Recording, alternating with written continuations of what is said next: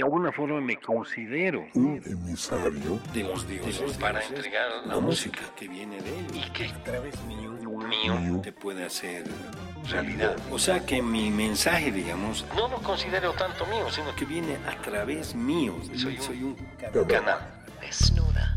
Lengua desnuda. Lengua desnuda. Lengua desnuda. Salud, maestro. Yo sé que es agüita, pero un honor, un honor tenerte, honor Nico. Gracias. Mil gracias por la invitación. No, es un gran honor. eh. sí, como te estaba diciendo, como estaba, me preguntaste lo de la música tropical, es, ha sido algo que desde muy niña me agarraba, aun cuando estudiaba ópera, Sí, como yo no tomaba, no chupaba, eres una vida muy disciplinada, tú sabes, tú eres Claro. compositor y Sí, tocas sí. todo. Y realmente lo único que podía hacer era salir a bailar. Y habían clubs Claro. en Los Ángeles que eran solo para guaguitas, ¿no? Que no, no había alcohol. Clubs de baile. Entonces la gente mayor de edad tenía una pulsera y si tú no tenías pulsera no chupabas, ¿no? Y empecé, te cuento, con samba, con los brasileros. Empecé ¿Ah, a sí? aprender ¿A samba. bailar samba? No soy capísima, pero aprendí, digamos, los básicos, ¿no? Y de ahí, no sé, cómo una chica, una americana, ami- amiga mía mayor, me dijo, vamos a bailar salsa. Yo tendría pues, 13, 14 años. Bien. Ya, salsa. Claro, de niña en Bolivia escuchabas las chicas del can, que es merengue, ¿no? Pero jamás era como salsero, ¿no? No hemos crecido así nosotros. Claro, no. Nada pues, que no, ver. No, no. Y algo, creo que tengo ancestros africanos o algo, porque me agarró, desde la primera vez que salí, el baile de la salsa me agarró y, y estudiaba como mula, ¿no ven? En la universidad y todo, en el colegio, siempre en la música, música. Mi vida era todo eso y una o dos veces por semana me iba a disparar a bailar al punto de que no podía ni caminar, ¿no? Era mi forma de ser, de, de ser, tener algo de, de diversión aparte de la disciplina de la Claro. música, ¿no? Que es un show bailar. Es lo máximo, Es, es, es lo ma- una expresión corporal increíble. Es, y en la salsa No es terminas de pues, ser feliz bailando, ¿no? No, no, no. Y, y de ahí nunca pensé pues que yo iba a empezar, ninguna jamás en la vida pensé, no vas a, vas a cantar salsa en Nueva York, vas a tener un proyecto en la vida. Claro. Y, y ya cuando empecé a hacer la fusión, que tú sabes, y Sí. puch, tanta gente del Caribe en Nueva York, y, y empezó a abrirse para mí, dije, le meto. Claro, tú sabes que cantar salsa es sumamente difícil. Uh, es difícil. Está lo de la Es clave. difícil. Y nosotros que venimos bien, los ritmos son Medio bast- cuadrados, Medio ¿no? cuadrados, ¿no? Y pucha, aprender a cantar clave, el machismo, que es... El machismo por todo lado. Pero en la salsa había sido peor. Ah, peor. no Había me sido, digas. sí. Pero igual, o sea, y ahí empecé a bailar, ¿sabes qué? Es algo que me llena mucho, me encanta. Y todavía en Bolivia no he podido hacer un show donde incorporo todo el baile, porque aquí la gente se conecta mucho con la parte del folclore, la fusión del folclore, el soul, el jazz, ¿no? Pero la parte bailada les asusta un poco. Les asusta porque es muy difícil. Y te cuento que mm, el otro día me fui a buscarlo a un amigo Sí, en el en el Nuna y había una banda de salsa Maldita. buenísima. Mira, era un charango, una guitarra, un tecladista, un bajista, tres percusionistas y cinco brases. Y eran tres cantantes. venezolanos, No, bolivianos, mezc- bolivianos. boli- bueno, el cantante, uno de los cantantes era venezolano. uno pajlita, ¿no ves? Blanco, co- sin No, no. Ay, ay, ay, no, porque aquí la otra noche vi a uno. Uno flaquito, de que cantaba muy bien. pero la banda sonaba, te digo, porque ahora hay unos brazos buenos acá y la trombonista era una chica. Sí. Me quedamos al ensayo. y- y tenía que hacer otras cosas, pero me quedé lindo, lindo, lindo, lindo. Pucha, bien. Es que dime que no es una- un ritmo tan sanador. O sea, cuando bailas, Es- esa es, es pues, música es muy. medio- es justamente de sanación, es este ritmo.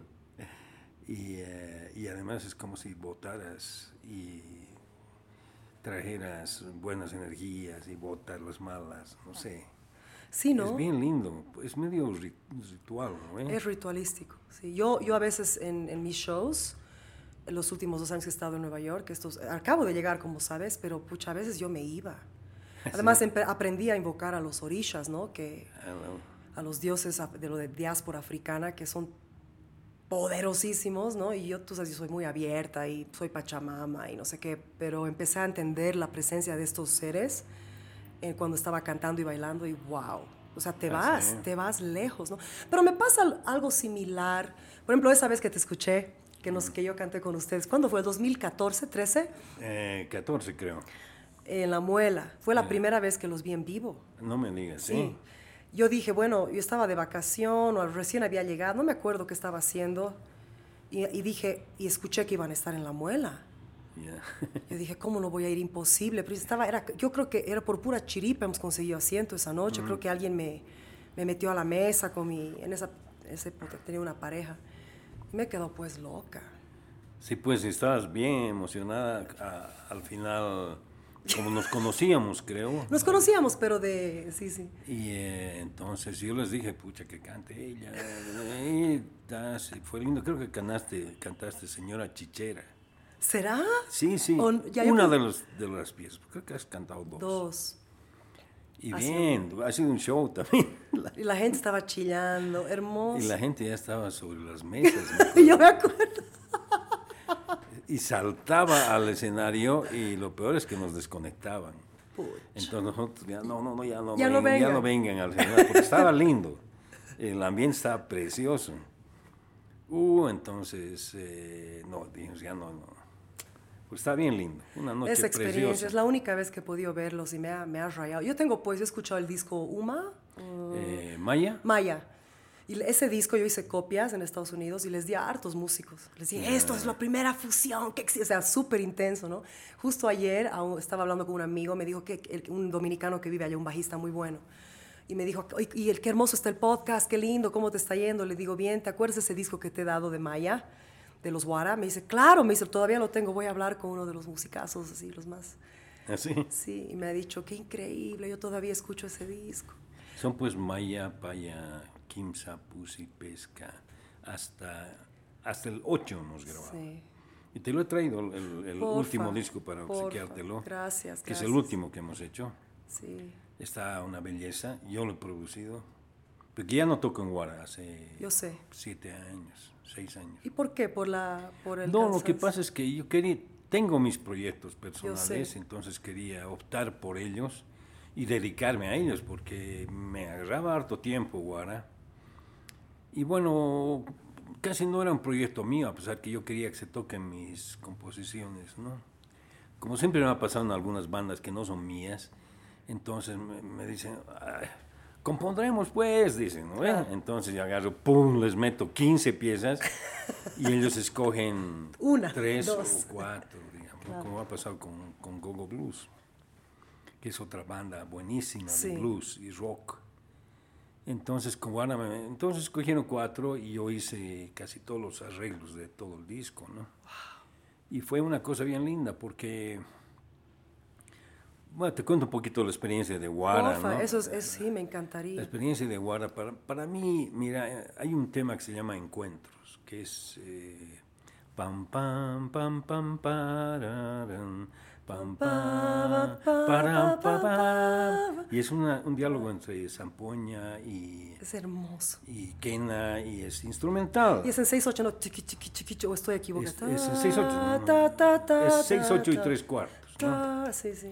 Entonces, lo hemos tocado que ya diez mil veces y siempre me emocionaba, me sigue emocionando, ¿no? Claro. Por tocar con ellos era, pues, son, tienen un estilo único, a pesar que se han renovado, ¿no? Entonces, eh, yo he querido, querido darle nuevos aires. En este disco hay cuatro temas míos, pero medio locos, entonces he hecho inclusive una morenada.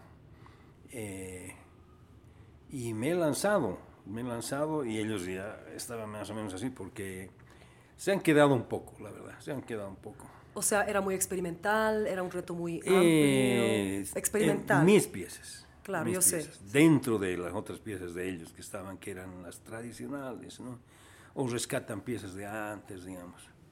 Y una vez que nos reunimos con ellos, eh, para presentarles nuevas ideas, porque es lo que yo quería, ¿no? Claro, Pero ellos vanguardia. No, terminaban de agarrarse. Y nos tomamos unos buenos tragos, una parrillada, y les digo, haremos dos proyectos lindos. O sea, uno, ya, Guara ha sido Guara de Bolivia, Guara del Altiplano, de los Andes, lo que sea, Guara de Latinoamérica. Ahora tenemos que ser Guara del mundo. Guara ha viajado a Europa, hemos viajado a China, al Japón, Estados Unidos y todo Latinoamérica. Entonces, teníamos pues la chance de hacer un guara de, del mundo, o sea, con música china apropiada por nosotros. Pues no agarraron la idea, oye. O sea, que quizás yo lo haga por mi lado, una cosa así.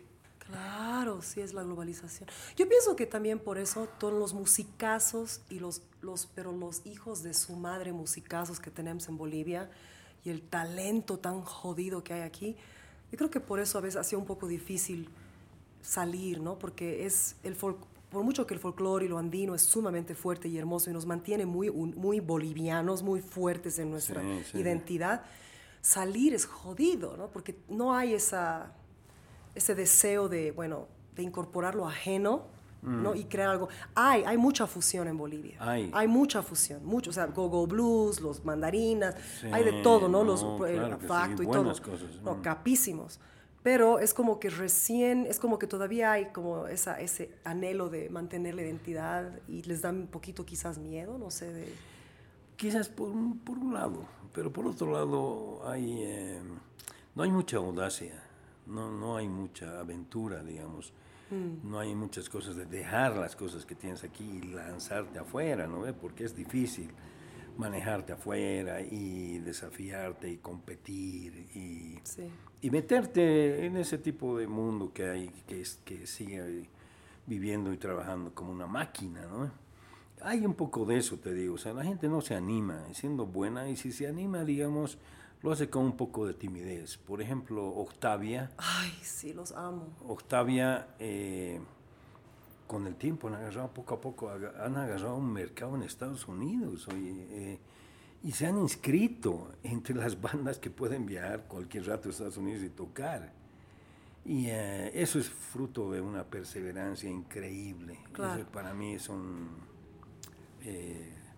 es un grupo admirable en ese aspecto.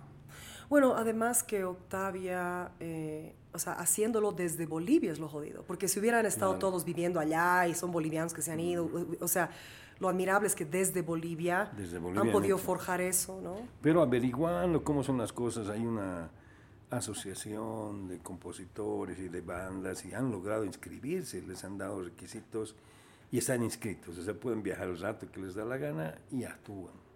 Y no actúan para bolivianos, no más, digamos, ¿no? sino para los norteamericanos. En Nueva York los he visto tocar, no los he visto tocar, he tratado de ir dos o tres veces a Queens, ¿no? Que mm. al principio llegaban harto a Queens. Yo nunca podía ir porque tú, usted, o sea, tú sabes, ¿no? Es como que, bueno, yo estoy tocando, están tocando, termino de tocar, los voy a ver y son las 3 de la mañana, ¿no? Claro. Pero varias veces con mis amigos, vamos a ver, vamos a ver, y nunca podían llegar. Al principio en Queens, donde estaban los bolivianos hace un año, estoy en, Nueva York y mi primo me llama de aquí y me dice, están tocando los Octavia en Brooklyn. Yo, Brooklyn, así, porque por lo general no, no iban a Brooklyn, ¿no? Sí. Entonces los vi como, creo que le metieron un fin de semana entero en Brooklyn, o sea, ya metiéndose al ámbito americano, ¿no? O sea, gringo, ¿no? Y me alegré mucho. Yo, a mí me encanta Octavia, a mi hermano le encanta Octavia, a mi familia le encanta Octavia. La última vez que los vi fue en Forum el 2013, ah, cuando existía Forum. Qué lindo, ¿no? No sé si existirá ahora. Creo que ya no, pero son muy Bueno, son muy trabajadores, perseverantes, y se han, vuelto músicos muy buenos, muy profesionales. Ya. Y una vez por alguna casualidad los contraté para el club de Harley, de las motos. Y, eh, y bueno, llegaron ellos no llegaron ellos, llegaron sus técnicos, sus roadies, armaron todo, probaron los roadies, todo, y ellos llegaron a tocar 10 minutos antes. Y súper. Y sonaba de primera, de primera. Nosotros sufrimos para que suene bien, pero un grupo en ese sentido muy, muy profesional. Pero ustedes también son, pues, ¿cuántos? ¿8, 10? Somos, sí, 8. Los Luara eh, son 8. Bueno Ahora, cuando me he salido, todavía no tienen tecladista, no quería ponerlo, o no sé. Em, también me he vuelto a reunir con ellos para decirles, porque son 50 años del, del primer disco del Inca, que es súper rockero. Entonces, Ese no lo he escuchado, ese no lo voy a escuchar. ¿Está en ¿Ya lo han lanzado en, el mercado digital? Eh, no sé. porque, porque la razón por la cual en el 2013, cuando yo llegué, alguien me dio el disco de, de Maya, Yo me volví loca con ese disco. Yo no lo paraba de escuchar, ¿no? Y de ahí, yo, yo lo, claro, no estaba en línea, no había en línea, no había dónde conseguir además. Mm. Pero después busqué Maya hace como un año y había estado ya en Spotify. El disco ¿Ah, de Maya, sí. Ah, bueno. O por lo menos una o dos de las canciones. Novela de la Bartonila Sisa, que es muy fuerte esa canción. ¿Quién canta? El, cantante que se llama. El... cantante se llama Dante Usquiano. bueno, se llama porque se han separado los Guara. Ya. El Dante y el baterista se han ido por un lado y yo me quedé con el guitarrista y el bajista, que eran fundadores los cuatro. ¿no? Entonces, eh, el, pero el primer disco, el primer disco lo canta, lo canta otro cantante que es Nathaniel, bueno, Nathaniel no sé qué que era pues una voz muy rockera, muy rockera, y, la banda sonaba rock puro, entonces es bien lindo, eh, sigue siendo admirado. Y si, y si, hay, hay creo que en Discolandia, creo, Voy a buscar. Hay, un, hay un librito con la historia de, de la música rock en Bolivia y en el Prado, lo puedes conseguir, es sí, una sí, maravilla. voy a buscarlo, voy a buscarlo. Entonces, em, yo creo que siempre digo de acerca de los Guara es de que todos somos Guara, finalmente, ¿no? Yo me acuerdo en las épocas de Guara, ha sido fenomenal, o sea, nos ha hecho mirar a otro lado, Guara, porque éramos re gringos, ¿no ve? Claro, pues todos rock, rock Además, tratamos de hablar hasta en inglés, te cuento. Claro, pues. Porque una de las mejores bandas, que era Climax, entre ellos hablaban en inglés. Entonces, si querías ser amigo, tenías que ser, hablar inglés. Y una pregunta, un, poquito acércate a tu micrófono. no, no, esto, muévelo así, para que, para que estés eh, un poquito más, un poquito más. Una pregunta, ¿y Michael Jackson ha tenido influencia sobre Wara? De alguna forma, no, el soul, el funk, nada. No, para nada. Eh, ¿Cuáles eran las influencias? Las influencias era el hard rock eh, con Uriah Heep, por ejemplo. especialmente Uriah Heep. Mm a todos nos encantaba. Bueno, pues yo no, yo no participé de la primera generación, parte de Guara. Les gustaba Santana. Después, eh, y eh, Cream también, Cream. Ya. Cream, que era un power trio increíble. Y eh, alguna vez me invitaron para que toque con ellos así esas piezas, ¿no? pero después, después de ese, de esa presentación que hicieron en el Teatro Princesa el 73, imagínate, que fue una cosa admirable. Yo veía como con humos y vainas tocaban rock fuerte, pero en español. Claro. En español, porque los otros grupos que tocaban, cantaban en español, no, no, no tocaban rock fuerte, o sea, cantaban baladas, rock latino, digamos rock fuerte como con estilo metalero o rock casi, casi metalero. Casi, casi metalero. si escuchas Uriah Heep, que han venido hace poco, son, es, es, casi el primer paso del metal. Ya. Entonces no podía creer eso. Pero ya el maya, el maya es otra cosa. El maya es es místico. Es místico total. Es, yo no sé cómo, yo quería saber por ejemplo, hay, hay secciones tan rockeras, ¿no? Hay algo también, tiene, tiene armonías yaceras por aquí, por allá. Y después tiene esta, estos, estos elementos tan autóctonos. ¿De dónde, cómo han hecho? ¿Han ido a grabar lejos? ¿Los han traído a los estudios? No, tenían uno de los miembros que es, se llama Clark Orozco. Clark, imagínate. Orozco. Clark de Clark Kent. En serio, te voy a contar una anécdota. Ya, dale, dale. Eh, él eh, formaba parte de un grupo maravilloso que se llamaba Aymara. Mm. Aymara es un grupo de música autóctona urbana, un grupo urbano de música autóctona que actuaban tocando música autóctona y eran como 20 y se han ido a Europa a vivir y han triunfado increíblemente en esa época que les gustaba a los europeos. Ahora ya no mucho. Entonces lo tomaron al Clark Orozco, que además era un un charanguista, y él los introdujo a la música autóctona. Entonces, yo la verdad no sé, porque creo que ha sido un aspecto muy mágico, muy no muy consciente, digamos. Ese disco tiene algo, tiene brujería de la buena. Tiene, tiene algo, no tiene sueños, sí. tiene surrealismo. Fatal. Y tiene una experiencia de las drogas también. Sí. Eso, innegable. Yo he hablado con ellos, especialmente con el cantante que me decía, esto, por ejemplo, ha salido de, de un viaje que tenía en ácido. Claro. Y me contaba, no ves la Tarca, me decía, la Tarca es una, nave espacial. y bueno, ya al principio ya está bien, ya. me quedaba con la boca abierta, ¿no? Pero si tú escuchas algunas piezas y analizas más el texto, inclusive en el último disco, que es el, número 8, eh, Kim Sacalco sería, ese disco tiene un tema del bajista y se llama el tema 3. Y el tema 3 es así folclórico, increíble. Es el relato del entierro de un ser eh, interplanetario. ¿Puedes creer? Yo he escuchado eso y de pronto, después me ha explicado el bajista, yo no sabía. Entonces, ese tipo de sensaciones están mezcladas con lo que ellos hicieron, se, se, fueron hacia la música criolla, pues. Entonces ahí empezaron a tocar bailecitos, cuecas, tienen música oriental, después han hecho, mm, bueno, ya casi al final han hecho eh, morenadas, yo les he metido tincus, todo, ¿no? Qué bello. Entonces, eh, y ellos han metido la idea de ponerle pues un bajo eléctrico y una guitarra eléctrica, cosa que no había en esas épocas. Entonces tenía más fuerza, ¿no? Eh, tocar música folclórica con esos instrumentos. Claro. Porque la música folclórica ha tardado hartísimo en meterse. Evolucionar. Y en meterse al mercado urbano, o sea, los... Eh,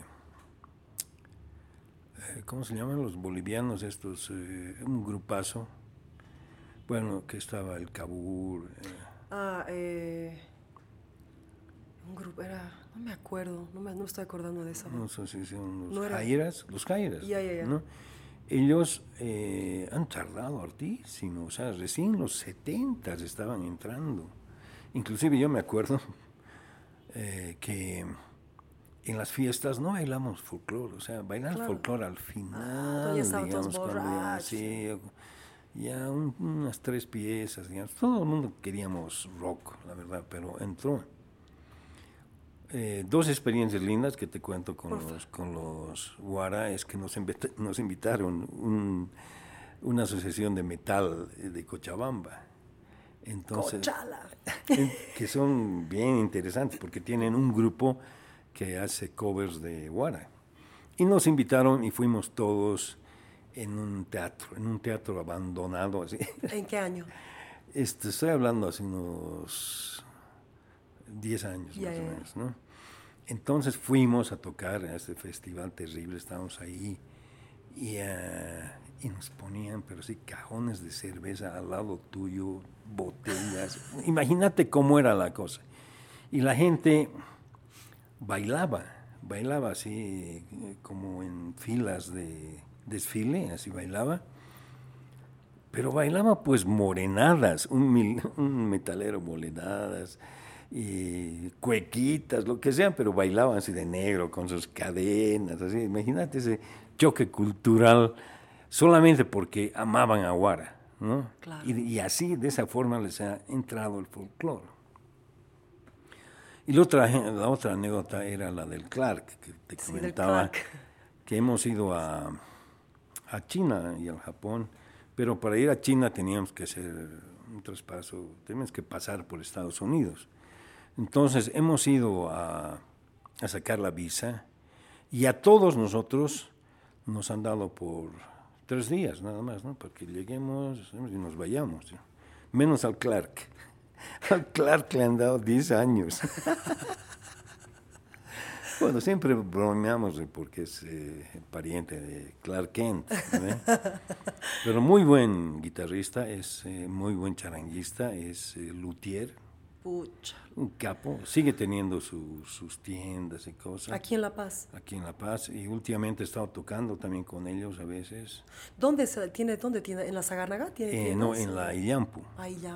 Te lo puedo averiguar y te Me encantaría. Yo sí, ¿sabes una de las cosas que yo hago cuando vengo a La Paz? Me pierdo en la Illampu me voy arriba porque siempre Mm. encuentro máscaras, algo hermoso, ¿no? No, eso Divino. Pero es fatal llegar. Entonces me tomo el trufi que me deja hasta arriba y de ahí voy bajando como así, ¿no? Claro, Buscando. eso puedes hacer. Es hermoso, sí. Por la Uyustus, por ahí. y lejos me voy. Me voy a caminar hasta que ya no puedo caminar más y por eso la coquita, ¿no? Porque si no, llego y estoy Ah, no, eso te ayuda. terrible. Pero mm, es, este tema del que hablas, de, de la, la parte de la, de la- el abrir de la conciencia con alucinógenos o drogas, por ejemplo, es tan interesante, ¿no? Porque en todos los rockeros, todas esas épocas, había la combinación, ¿no? De, por ejemplo, Jim Morrison, que entró a eso, pero por medio, bueno, primero era droga, ¿no? Mm. Droga pura, ¿no? L- o sea, lo que se consigue. Bueno, LSD es, es medio de- debatible porque no se sabe si, bueno, es droga. Muchos los efectos, ¿no? Sí, o sea, pero no es, por ejemplo, como la ayahuasca o como los Ah, hongos ya, alucinógenos, que son la cosas muy, ayahuasca. pero que abren la conciencia. Jim Morrison, ¿no? Que se quedó bastante jodido con drogas y todo, Claro, y murió de eso. y murió, pero buscó la medicina alucinógena de los nativos americanos, ¿no? Y ¿Ah, por sí? un tiempo estuvo muy bien. Sí, sí, y, pero no pudo. No pudo No con lo que la otra droga hizo, ¿no? Pero es que está algo tan típico de los rockeros, de toda esa época, ¿no? Pero él era poeta, Mm. era poeta y escribía poesía y además era filósofo Claro. y además estudiaba cine, imagínate. Entonces sí tenía una avanzada por ese lado, ¿no? Claro. Del arte, digamos, o sea, pensaba mucho más que sus compañeros del gym. Entonces, nosotros también hemos tocado hartísimo Jim, Jim Morrison, que es un provocador, digamos, Es. pero es, es como un actor, es un dramaturgo. Es, Es muy lindo como él habla al, al público. Era, era bien así, hasta medio operístico, cómo se movía. Sí, sí. Era una cosa increíble. Ya se pasaba de la raya algunas veces. Pero, pero los enfrentaba a la policía, lo que sea, no le interesaba. ¿Y qué opinión tienes esto de, por ejemplo, del abrir de la conciencia? Por ejemplo, este disco que estamos hablando de, de Maya, de, que dijiste que el cantante y aún, Sí. aún en este último disco que el bajista te dice el Sí, entierro. sí. de- ¿Qué opinas? Yo soy fascinada con este tema. Ah, ya. con el abrir de la conciencia y cómo afecta la música y el arte y la creación y la vida en general. Yo he visto gente, he conocido gente que era muy cerrada, tenía problemas de mucha violencia, tenía, digamos, problemas jodidos, ¿no? Y claro, hay que diferenciar porque la gente se confunde, hay mucho tabú al respecto, ¿no? Pero yo conozco gente que ha hecho o ha probado plantas medicinales o lo que es alucinógenas en ceremonias y en, y en- en una forma buscando una, una- el- elevar la conciencia. Y hay otra gente que es droga, ¿no? Ah, claro, Pero sí. de cualquier forma yo he sentido que las dos cosas como que informan mucho el proceso creativo. Yo personalmente soy bien débil. Yo tomo un trago y no, puedo- no pienso en nada, no puedo escribir, no puedo cantar, no puedo, ¿no? Pero he conocido, y como, como tú también has conocido mucha gente que, puta, o sea, Sí, pues, escriben claro, cosas claro. increíbles. Bueno, ¿no? hay de todo, hay de todo. Eh, mi experiencia, digamos, eh, me dice de que una persona que consume y, y exagera un poquito ya no, ya no puede Mm. ser un performer, digamos. ¿Por qué? Porque le perjudica en algunos aspectos que él los tiene en su cabeza, pero que no están saliendo de sus manos o de su voz. Sí.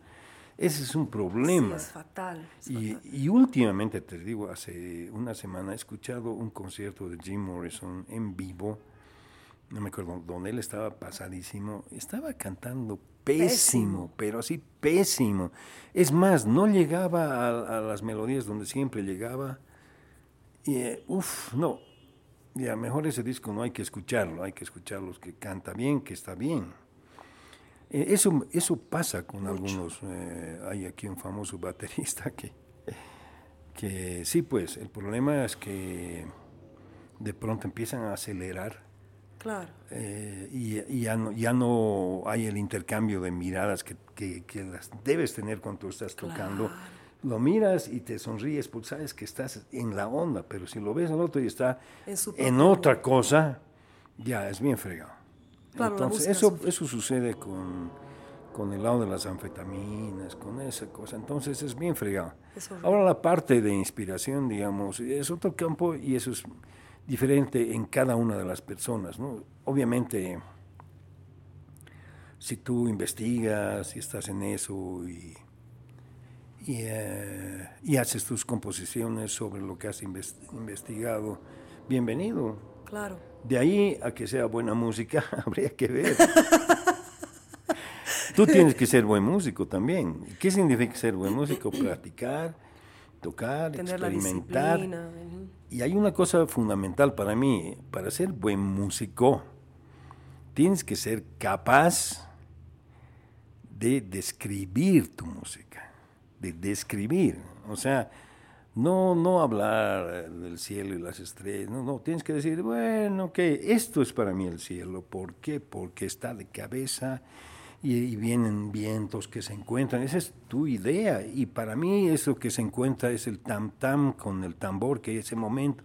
Entonces, si es, eres capaz de hacer eso, es porque estás entendiendo tu música y además estás explicándola. Cuando no es necesario que expliques, no necesariamente, no, no es, o sea, tengo a mi compañero que me dice, no expliques tus composiciones. Yo, es que me encanta explicarlas, pues, para que la gente entienda cómo lo he hecho, ¿no? Entonces, eh, si eres capaz, capaz de hacer eso, entonces quiere decir que dominas tu música. Que no te están dominando otras cosas, sino que tú puedes estar eh, en un momento poético o en un momento de realización, de lo que sea, pero puedes eh, hablar de los sonidos, de la circunstancia, de los motivos, pero ya pues con un conocimiento. Y eso te digo, uno tarda para hacer eso, porque uno no, no está consciente. Inclusive para mí ahora, después de muchos años, me he dado cuenta que había compuesto una obra en base a la ciudad de La Paz. Y yo no sabía, no sabía, era una cosa inconsciente solamente que había cambiado las sonoridades y las había hecho a mi manera, como soy yo. Yo soy el que está haciendo la paz, nadie más. Porque, por ejemplo, ahora a fin de mes va a haber un concierto de Alberto Villalpando con sus obras para sinfónica. Y él tiene sus obras que se llaman Música para Orquesta. La música para orquesta 2 está eh, dedicada a la ciudad de La Paz. Mm. Y el Sergio Prudencio, que es otro músico grande, tiene la ciudad. O sea, de alguna forma nos ha pegado esas cosas, pero a mí inconscientemente. Entonces yo hacía, te digo, hacía cálculos, cálculos y cálculos, empastes, eh, modulaciones de un criterio, después eh, organizaba las estructuras, todo, pero no sabía yo que estaba construyendo la ciudad de La Paz, digamos. Entonces, esas cosas me vinieron después y, ahora sí podría explicarte a ti de qué se trata la composición. Como, como también con mis canciones para niños. Mis canciones para niños. Eso es hermoso. Ha sido una maravilla, una experiencia maravillosa. ¿Qué, qué, te inspiró? ¿Qué pasó? ¿Qué te dijo componer para estas canciones para niños? Una circunstancia muy, eh, muy especial que era mi, mi chango que tenía esa temporada, tres años tu guagua. Mi guagua ahora tiene 18. Em, estaba en una guardería de las buenas que hay aquí, pero era bien cara y a mí no me estaba yendo bien. Entonces yo fui donde las dueñas, que eran tres chicas, y les dije, bueno, les hago un, un trato, un intercambio de servicios, y yo les hago un disco de música para niños y ustedes no me cobran durante dos años. Como eran negociantes, ellas bueno, me aceptaron por un año y medio. Qué cosa que era una maravilla. Claro. Entonces yo les hice el disco. ¿Cuántas canciones? Eran... Eh, ¿Cuántas canciones? No me acuerdo. Once. ¿Tú me pasaste dos? ¿Eran dos? Son dos. ¿Tú me pasaste esos dos discos o me los mandaste la música? Probablemente. Me mandaste la sí, música. Sí, sí. Ahora te los he traído también, te los voy a obsequiar. Porfa, porfa. Bueno, entonces eso lo hice y eh, como no tenía un peso, me ayudaron todos mis amigos, cantantes buenísimos. El estudio me apoyó sin que les dé un peso, imagínate. Y, eh, y después la mezcla, la, la, reproducción, quiero decir, me apoyó el, una, una cholita, creo que era cochambina, jovencita, que era viceministra de interculturalidad, creo. Ni me conocía ni nada. Yo solamente mandé una carta. Ella agarró la carta y me hizo sacar 500 eh, copias. No te puedo creer. Una maravilla. No he vuelto a saber de ella. Era, era, era pues del, del Evo, de la primera. Sí, de la primera tanda. De la primera tanda.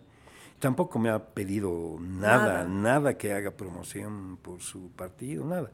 Ha venido al concierto, se ha sentado y ha tenido un éxito ese, ese disco maravilloso, te digo. Uno de los pocos en Bolivia dedicados a los niños. No hay, no hay, no hay, muchos, hay, hay pocos, pero, pero poquísimos.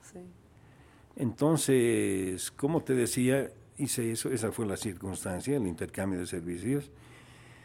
Y... Uh, ganó, no, no ganó, sino que me llamaron un día los de Santillana, sí. ¿no? que hacen esos libros para los niños. Sí, sí, sí. Y, uh, y, los y pusieron dos de mis canciones ahí en el libro que utilizaba todo el mundo.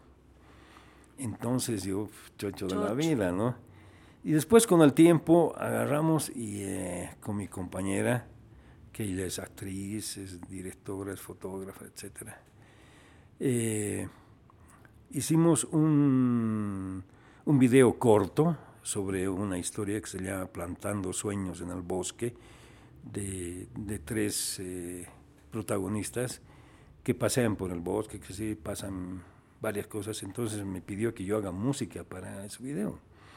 Entonces hice siete canciones, pero esta vez con un criterio más eh, de fondo, digamos. ¿no? Los otros eran una fantasía, un juego, una joda, digamos. Pero estos eran sobre la basura, sobre la inclusión, textos de fondo, así, a pesar que son para niños, claro. eran de fondo, era sobre las felicidades y cómo ensucia todo uno, sobre el agua, sobre la madre tierra. Entonces lo hicimos, sí hicimos el, el, video, todo, ganamos un premio, ella ganó el premio. Y eh, entonces yo decía, hice una partitura, hice las partituras de todas mis canciones que te las he traído también. Entonces, eh, al hacer la partitura dije, pucha, ¿por qué he hecho eso? El book se me iluminó la cabeza. ¿Por qué he hecho dos discos para niños que tú me preguntas? ¿Y por qué he hecho el libro más? Que ha cerrado, digamos, un ¿Cuál es el ciclo? Entonces, ¿sabes por qué? Porque yo he tenido una, una niñez maravillosa, pero así, maravillosa. Mis padres, eh, mi padre agarraba una guitarra y había que escaparse porque era pésimo. mi mamá cantaba bello. era pésimo, dice. No pero él, él nos compraba unos discos de vinilo, de cuentos, pero preciosos de México, de Cuba, de Colombia, que no sé dónde estarán. Eh, y nos compraba instrumentos. Él, ¿Eran paseños tus dos papás? Eh, sí. Bueno, mi papá nació en Atocha, en Potosí, pero por casualidad. Entonces él compraba esos discos, nos compraba cuentos. Por ejemplo, nos ha comprado una proyectora de 8 milímetros cuando nadie tenía y filmadora más. Entonces con mi hermano, bueno, para empezar con mis primos y hermanos hacíamos unas pequeñas orquestas porque nos compró guitarra eléctrica, trompeta, batería, accesorios, teníamos piano y compró un órgano igualito al que tenían los gatos en ese entonces, o sea, súper órgano. ¿Y quién les enseñaba a tocar? O sea, él. Bueno, eh, mis hermanos mayores pasaban clases, no yo. Pues que yo me copiaba del del medio, que, que, tocaba horas, pero te digo que tocaba cuatro horas. Pero era música todos los, los metieron a música clásica. O... Eh, ellos los metían a música clásica, pero ninguno de los dos agarraba el vuelo, sí tocaba folclore o música popular. Ya, ya. Mi hermano le encantaba eh, transformar lo que él veía en la música, o sea, el tren, el bosque, lo que sea. Y el otro tocaba potosino soy, digamos, desde su oreja y como podía. Entonces eh, formamos eh, pequeñas orquestas y además hacíamos novelas, pues teníamos grabadoras a carrete. Claro. O sea, mi papá se pasó.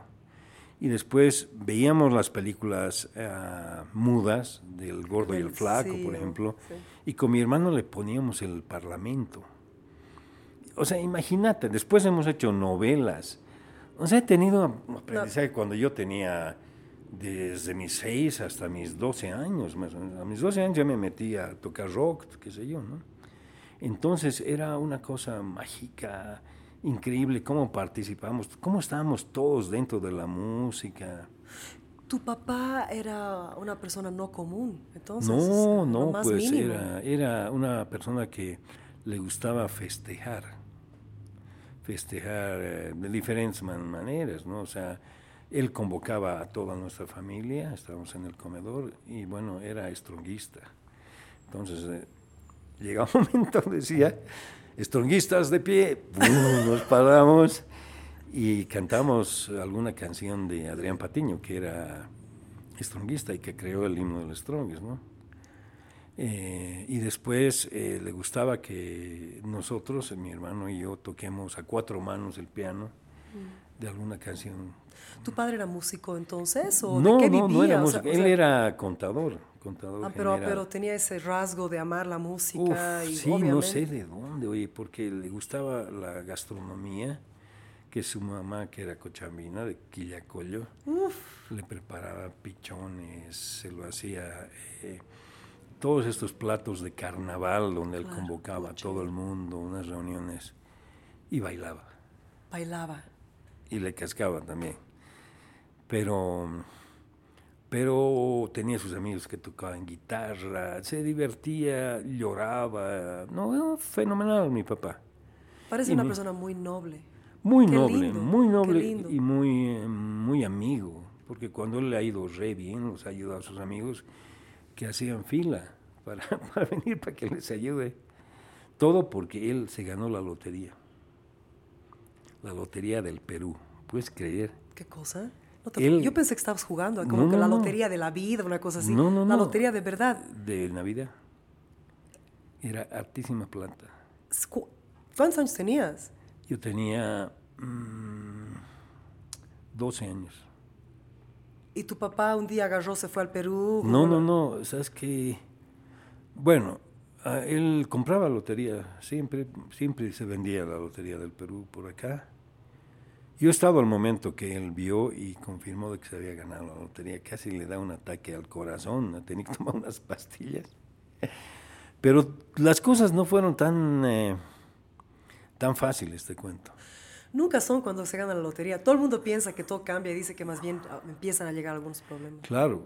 Mm, uno, por un lado, que mm, que pues él llegó, llegó a Lima a cobrar y lo detuvieron porque había una denuncia de un peruano que decía que les robaron el, boleto de lotería. Y tú sabes que se la compraron la idea los, los peruanos, lo metieron a la cana, estuvo como un año en un proceso con, eh, eh, detención domiciliaria y eh, imagínate, abogados y toda la vaina, la salud de mi papá, no podíamos ir nosotros, ni Él estaba en el Perú en, arresto domiciliario, ustedes acá. Y, mi mamá estaba con nosotros. Tardó hasta que al final de cuentas, el, eh, para resumirte, ¿no? el tipo ya desistió de su denuncia, se disculpó, todo, pero y había corrido mucha plata. al final de cuentas creo que le dieron la quinta parte, una cosa así, che. Y claro, mi papá empezó a apoyarnos a nosotros y a sus amigos. y eh, ya mi hermano mayor era bachiller y decidió irse a estudiar a Italia. Y se fue a Italia a estudiar ingeniería aeronáutica, cosa que era pésimo para el estudio, mi hermano. Así que decidió estudiar economía y agarra a mi hermano y se muere en un accidente de tránsito. ¿En Italia? En Italia. O sea, mira, yo digo, si no nos hubiéramos sacado la, lotería, no hubiera ido pues, mi hermano, porque era una, universidad cara, qué sé yo, y era, para mí era el, uno de los, o sea, el mejor de los tres como músico. Wow. qué historia, ¿no? Es una historia increíble, un punto, un punto de inflexión en mi familia, porque los dos, mis papás, eh, se derrumbaron, pues, se derrumbaron. ¿En dónde estaba tu hermano? ¿En qué parte de Italia? Estaba en em, un lugar donde habían varios bolivianos. ¿Bergamo? No. ¿Milán? No, no, ah. no. No, ah, no me acuerdo. No importa. Pero bueno, estaba ahí. ¿Y estaba con su chica, pero su chica no le pasó nada, güey. ¿Y le, los pisa, los, No, se metió por debajo de un camión. Bueno, mi hermano era poco prudente para manejar, eso sí sabemos todos. ¿Qué edad tenía cuando se fue? Tenía 22, imagínate. Tu pobre padre, tu pobre mamá. Ah, no, mi mamá no podía dormir, por eso tomaba pastillas. Y de todo lo que ella me controlaba, bajó a cero. Entonces yo era Te disparaste. como una gallina sin pito, pita. Entonces, sin guato como gallina sin guate estaba yo.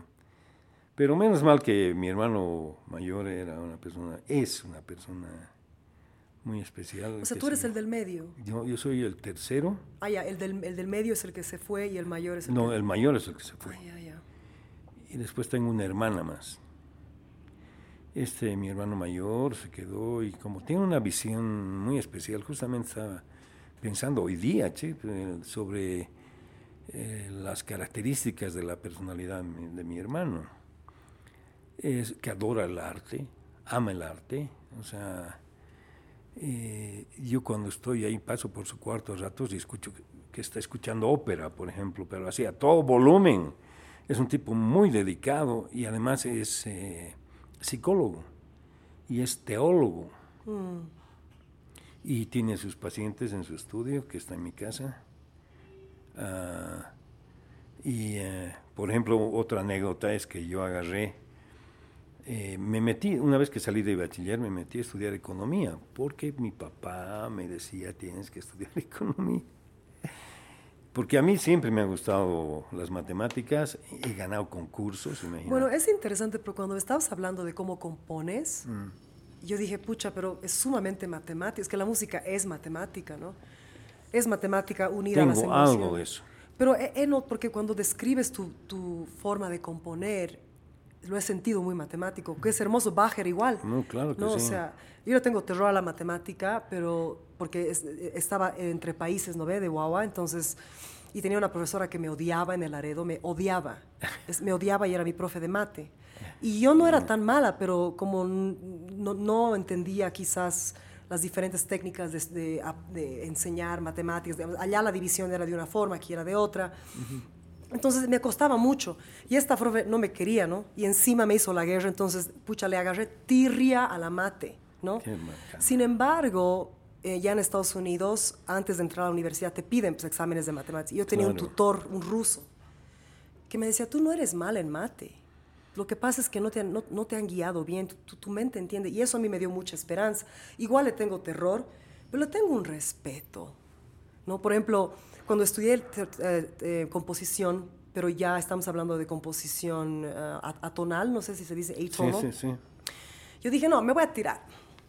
Llegando a la U, ya estamos hablando de maestría, yo tenía una profe de, que, era una capísima, estudió con Nadia Boulanger, esta ñata. Mm, era pues, una, todo el mundo le temblaba, yo más que nadie.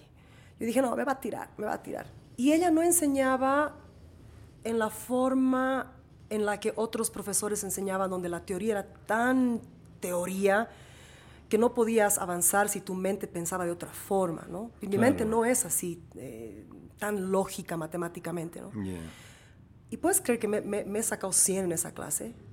que, es, que es teoría atómica, que es sumamente difícil, pues. Es sumamente difícil. Sumamente, ¿no? Por ejemplo, los clusters. Claro. ¿Cómo se dice? Tú, tú que eres compositor. Los, clusters. Los clusters de atonales. Traducción es racimo de notas, pero no sé, cluster no es. Pero ¿sabes por qué creo que me ha ido bien? Porque también es instintivo.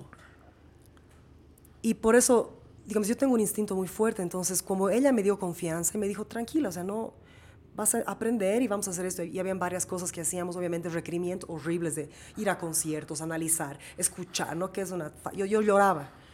Pero al final me saqué re buena nota y era porque confiaba en mis instintos, lo que otras personas y otros profesores no me guiaron a hacer con la teoría y la composición, ¿no? Y Ah. cuando tú estabas hablando ahorita, digamos, describiendo lo de la paz, cómo habías hecho como este, Sí. este análisis de que en realidad habías escrito, habías construido la paz, Mm. yo me imaginé toda una cosa arquitectónica, matemática, empujando tu creación. Pucha, te la tengo que dar para que tú la escuches. Sí, quiero. Porque me la tienes es- que dar. Es realmente una construcción que yo me he dado cuenta después. Imagínate cómo me, eh, que me he dado cuenta cuál era mi rumbo. Y te estoy hablando, mi rumbo lo he descubierto creo el 2006, cuando me he salido de director del conservatorio. No me he salido, sino se terminó mi gestión. Entonces, casi te podría decir que desde esa fecha he sido feliz. A ver, contame, ¿por qué? Co- Contame un poco antes. Bueno, eh, mira, eh, mi vida y mi instrucción musical ha sido entre el rock y la música académica. Pero a ver, un ratito. Mm. A ver, per- solamente para tener una, una base, una idea. Se muere tu hermano, que, que esté, que esté con, los, con los ancestros bien cuidado. Y de ahí, bueno, tu, tu hermano may- era el mejor, se- según tú, de los tres, más los musical. tres, bueno, sí. tu- tus papás se van a la mierda, ¿no? Tristes, Se una mierda. derrumban. Tú también, obviamente. Bueno, yo era medio el diablito, la verdad. ¿Tú? Sí, no te imaginas. O sea, era, era un rebelde, era un rebelde que le gustaban verlos a los motoqueros, así, a- que tenían Harley y toda la vaina. Ese, yo quería una Harley, pero no podía. Claro. Bueno, yo ahora tengo un- una personalidad, un temperamento libre. Claro, libre. yo. Nunca me metía en grupos así, ni seguía a las manadas. Era yo solo y listo. Ya. Y si querían algo, bueno, está bien. Entonces te metiste a estudiar economía porque tu papá... Quería que yo sea economista. Y de ahí, ¿qué pa- entonces de ahí comenzó, a ver, desde ahí quiero que cuentes hasta que llegaste al conservatorio como la primera fase de tu vida y Ya, después. que- digamos. digamos. Entonces, ah, agarramos, entonces yo estudié economía y eso que yo adoro las matemáticas y, y me gusta, justo hace poco he estado pensando de que no es tanto que la música es matemáticas, sino que hay ciertas comparaciones que sí podrían ser válidas, digamos, pero no son exactas. Claro. Hay algunos compositores que se basan en las matemáticas y su música no es necesariamente muy bonita, digamos. ¿no? Eh, no sé si has escuchado hablar de Stockhausen, de Karl Heinz Stockhausen, un músico varios. muy controvertido que él hacía unas, unos cálculos, unas fórmulas, pero así terribles. Y mi profesor de composición en Estados Unidos me decía, todo eso es falso, me decía. La sociedad de ingenieros en Alemania han descubierto que estas son mamadas. Es, es que no es música muy agradable. Yo tuve que cantar una vez, varias veces, eh, de un compositor ruso, la ópera basada de Ana Frank, ¿no? De, esta, de la Ana Frank, de la judía, que, de la muchachita. Yo creo que nunca he odiado cantar una pieza tanto como esa pieza. Y era todo basado en comprobar teorías matemáticas por medio de la música. O sea, es, es, es música fea. Hay, hay, digamos, Philip Glass es uno de los pocos que aguanto. También. Que aguanto, ¿no? Sí. Porque es minimal también, un poquito, quizás lo comparo con el afro-funk, que un poco te entra, te entra en repetición Quizás, y sí, ¿no? ve? sí. Pero ya hay, hay cada composición así, Te cuento una cosita así lo que quieras. leve. Lo que quieras. Resulta que los guarda viajan a Nueva York. Ya, ya. ¿Qué año? Esto ha sido, ha de ser el 78, 79. Ya. Y, no sé, por sus contactos eh, deciden gra- grabar unas piezas. Adivina quién estaba en el estudio. Philip Glass.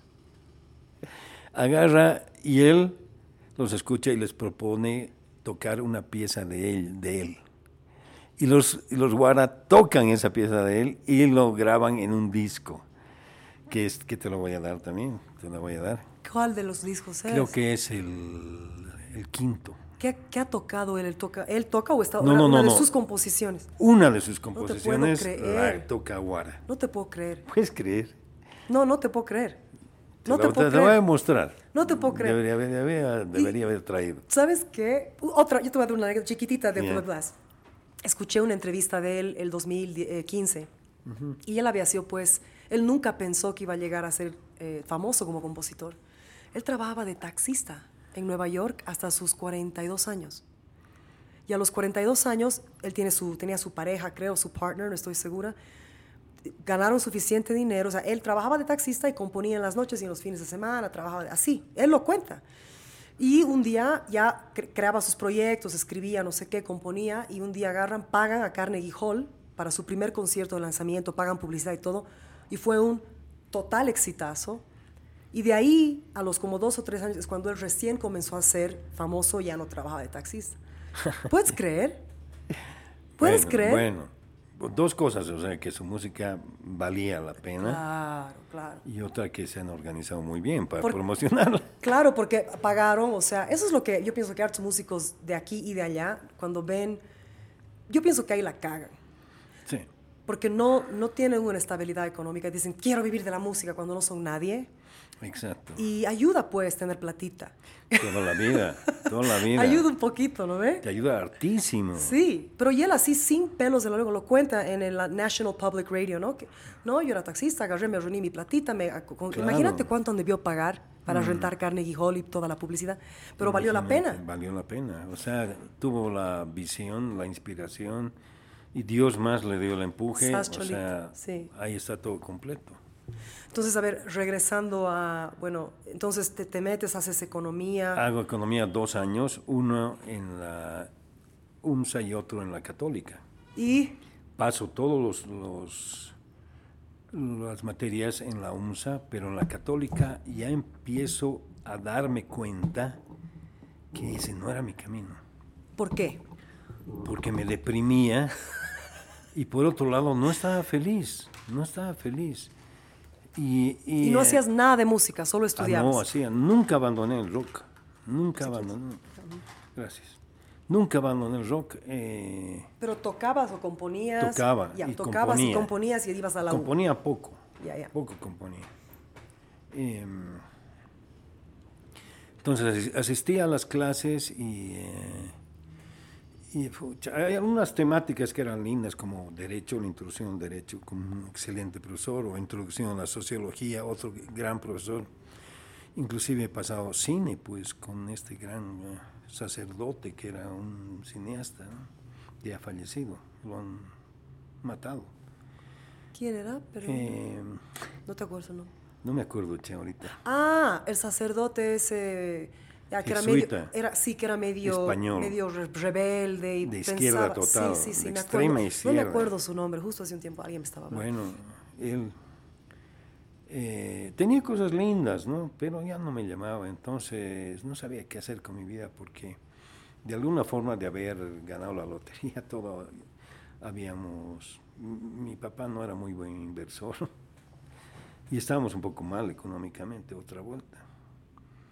Entonces no, no había forma que me manden al exterior a estudiar, nada de eso. Entonces, PUC aparece una convocatoria para eh, estudiar en el taller de música de la católica, que era Villalpando y Carlos Rosso. Dos maestros, maestras. Villalpando es un animal. Y convocaba para tener una sola promoción. Después de la nuestra no iban a haber otras personas atrás. Era un curso y punto final de cinco años inicialmente. Bueno, yo, yo estaba de capo porque me había invitado los Climax, que era el, grupo de Bolivia, para que toque con ellos. Claro, había una diferencia de edad de siete años más o menos, para que toque órgano. Entonces, eh, tocaba con ellos y tocamos eh, esas piezas rock, otra vuelta Uriah etcétera, Entonces, yo eh, no es que me creía, pero, pero yo sabía que estaba bien metido, ¿no? O sea, que era uno de los mejores mm. tecladistas para que me hayan invitado a mí. Entonces voy y me, me postulo. El examen duraba dos días, imagínate. Entonces nos, nos preguntaban de arte, de, ballet, de música clásica, obviamente, porque Villalpando y Rosso están metidos en música clásica, no en la popular. Claro, en el clásico. Agarro entonces y me, postulo, me yo sabía algo de, pintura, sin duda. No había escuchado pues, mucha música clásica, había escuchado lo que me interesaba, más que se acercaba al rock. que no era necesariamente la música que les gustaba a Villalpando de Rosso. Entonces me postulo, ya voy a los tres días a leer la nota de los que habían aceptado y no estaba mi nombre. Pero estaba en la lista el nombre de mi amigo de mi curso del colegio, que era un chakra total, pero conocía de música clásica. Entonces voy, imagínate, se llego, pum, no, no podía creerla. Yo, yo, no puedo creerla. Me voy a mi casa así, compungido total, y le digo a mi hermano, se llama Juan Carlos, le digo, Juan Carlos, esto me ha pasado. Y el Juan Carlos me dice, no hay problema, ¿de qué, te pones triste? Vas donde Villalpando y le dices que quieres ser un estudiante oyente. Y si te acepta bien, si no te acepta ya vemos. Pero una vez que estés bien, te seguramente oficializarán tu, tu inscripción. Voy y le digo a Villalpando, cosa que pensé que me iba a dar toda una teoría, no, nada, me dijo, ok, listo. Y tú sabes que yo llegué, yo no sabía escribir música, no sabía de solfeo, de armonía, y como pianista era pianista rock, ¿no? En cambio en mi curso estaba pues el Agustín Fernández. El Agustín que ya había tocado conciertos para viola y violín, que ya había dirigido una orquesta. Estaba Juan Antonio Maldonado, que ya había tocado conciertos para piano. Estaba Willy Posadas, que era el timbalista de la orquesta. Después estaban tres hermanos Prudencio, que eran guitarristas, pero no habían surgido todavía. Estaba Franz Terceros, que era otra persona. Franz Terceros. Él era también un compositor de primera, y así otros. En realidad éramos como 25 o 26 con varias chicas. Pero las chicas se salieron así una por una porque o se embarazaban o se conflictuaban terriblemente. O sea, ¿qué va a ser de nuestra vida? No sé, mi vida. En cambio nosotros, bam, bam, le metíamos sin vacaciones.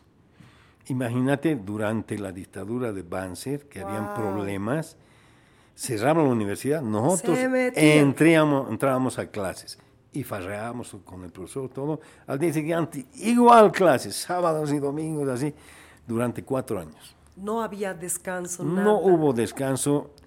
Una de las épocas más lindas de, mi vida, que no tenía que ver mucho con mi aprendizaje anterior, que era la música popular, pero sin embargo fue mi introducción y el cautivarme por la música académica clásica, ¿no?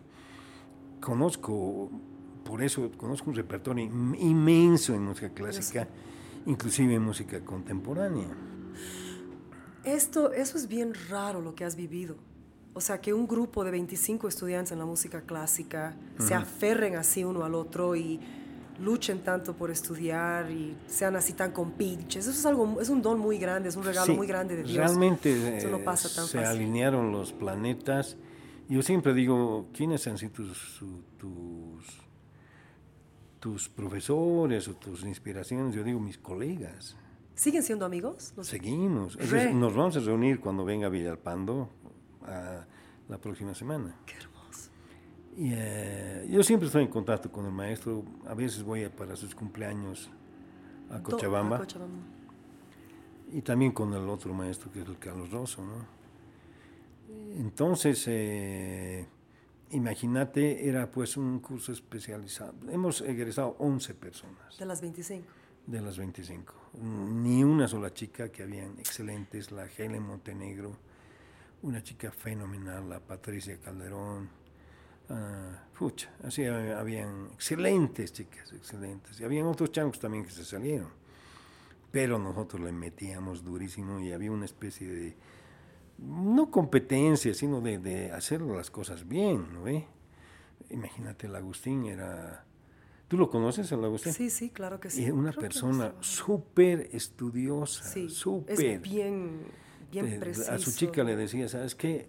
eh, no nos vamos a ver hoy día porque tengo que estudiar. Claro. No puedo el jueves, bien, en este horario tengo que estudiar. Y, y, yo sé que ha sido eso porque una temporada vivía al frente de mi casa. Entonces fue maravilloso, eso sí, maravilloso, pero yo todavía, todavía no me encontraba a mí mismo. O sea, como que muchos de nosotros hemos salido del taller de música eh, pensando que a la vuelta de la esquina íbamos a encontrar la Sinfónica de Berlín, digamos, que nos iba a decir, ah, bienvenidos. Así me pasó a mí también. Más o menos, venga, venga, vas a tocar o vas a cantar, lo que sea. Y no, yo voy a dar una charla el primero de, de diciembre sobre mis obras, pero en el enfoque de la perspectiva del compositor como pedagogo y como promotor de sus obras. Son cosas que yo las he encontrado, ah, aspectos que todo el mundo sabe de qué se trata, pero en función de, mis obras, de lo que me está pasando actualmente y cómo estoy viviendo esas cosas. El primero de diciembre de este año vas a dar. Sí, sí, sí, claro, en, eh, en, el Centro Sinfónico a las 11. Una hora y media va, va a durar. Entonces, eh,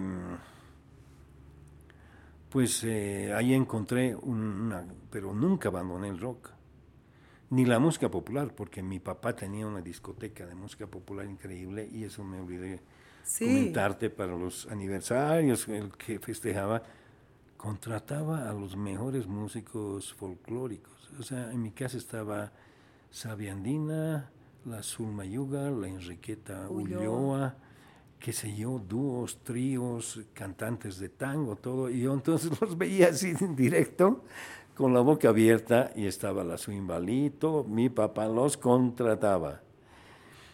Y se daban el gusto de armar unas pachangas, yo los veía.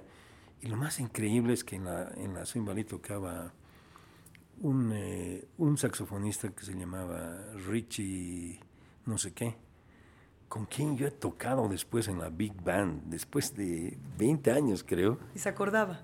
Claro que no, él no se acordaba, pero yo me acordaba porque yo tengo discos de él. Ya.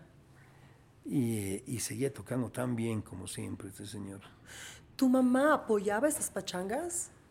Totalmente. Mi, mi mamá no tomaba ni un solo trago, pero bailaba bien lindo, tenía un carácter fenomenal. Como tu padre. Sí, o, mucho más chistoso que mi papá. Y mi mamá me ha apoyado siempre, siempre. No sabía por qué ni nada, solamente que lo que yo le pedía me veía que me hacía feliz. Por ejemplo, una temporada, de las temporadas que medio flacas que teníamos, ah, yo me puse a estudiar con trabajo y tenía que comprarme un arco y me compré un arco carísimo, 500 dólares un arco y mi mamá lo agarró, mi papá le dijo, tenemos que apoyarlo, tenemos que... Y llegué a tocar bien el contrabajo. El, el, contrabajo. El contrabajo, contrabajo, sí. Y llegué a tocar, pero música clásica. Claro, ¿no? Eh, tocaba con grupos de cámara, ah, en la orquesta sinfónica, llegué a tener mi ítem toqué con el maestro Rosso y otros más, pero para mí era un instrumento que no me daba ninguna perspectiva, no, no, no, no me es que eres demasiado pianista. Sí, soy un pianista. Percusionista, pianista es. Exactamente. ¿Y qué es lo que en la época moderna significa que es también un área que yo la he adoptado y soy yo, que es el ser arreglista? Claro. Entonces, desde que hay el MIDI, el MIDI tú puedes tocar el saxo y tú puedes grabar el saxo. Bueno, más o menos tienes toda la idea de lo que puede ser tu arreglo, ¿no? Y puedes tocar batería, todo, tú solito. Y hay miles de cosas que te, que te dan que te dan unos loops, digamos, de batería, que los puedes construir en tu pieza y puedes hacer miles de cosas tú solito. Dicho sea el paso, eh, mis discos de, canciones para niños yo los he hecho solito en mi casa, con mi instrumentación, yo tocando todo. Si necesitaba un charango, algo, cantar, ahí sí convocaba. Pero por lo demás han sido producciones. La última durante la pandemia, porque la hemos presentado en 2020. Y la primera que yo no podía pagar a los músicos, entonces dije, yo, yo voy a hacer todo. Y creo que las cosas me salen bien cuando soy bien audaz, cuando soy audaz, como dice este cómico argentino que dice, bueno, trasladando, poniendo en un contexto, para ser un buen músico, tú tienes que ser audaz. Y yo soy audaz. Para ser un excelente músico, tú tienes que ser inteligente. Y yo soy audaz. Entonces, hay que ser audaz. Hay que ser audaz. ¿Te, daré un poco más de cafecito? Ah, sí, sí Te voy a pedir un break.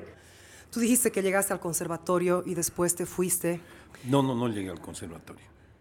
Al, taller de música. No, no, no. Cuando fuiste ya profesor. Ah, Habían dos etapas que estábamos ahorita. Claro, claro. Nos hemos ido en hermosos cuentos y todo, ¿no? Pero básicamente, bueno, saliste de este taller, 11, 11 salieron del taller. 11 salimos el 78, imagínate. Y, no, y nadie te dio en una bandeja Nada me dio la Orquesta Sinfónica de Berlín. me pasó lo mismo cuando yo me gradué en Los Ángeles. Yo pensé, voy a hacer 10 audiciones y me van a aceptar en una casa de ópera. Exactamente. He audicionado dos años y medio para llegar a la, al DICAPO de Nueva York y no era pagada la residencia. Imagínate. había que lograr las cosas con... Sí ¿cómo se dice? Con sudor y lágrimas realmente, ¿no? Sangre, sudor y lágrimas. ¿Tú crees que es más fácil ahora o igual? No, no, no. Nunca fue fácil. Nunca va a ser. Nunca va a ser. Y, eh, ni aunque seas bueno, que también es una cosa relativa esto del bueno. Ah, ¿Por qué es relativa, Nico? Porque tienes que, dos cosas, tienes que de alguna forma... Uh, demostrar, demostrarte a ti mismo que realmente eh, vale la pena lo que tú estás haciendo, por lo tanto merece hacerlo. Y por otro lado, que te tienes que promover. Claro, eso es donde muchos y Día a día tiene, tienes que hacerte conocer. Es lo que yo he llegado ahora, que tienes que hacerte conocer, porque a veces el compositor, qué sé yo, se se contenta de hacer un buen concierto y punto final.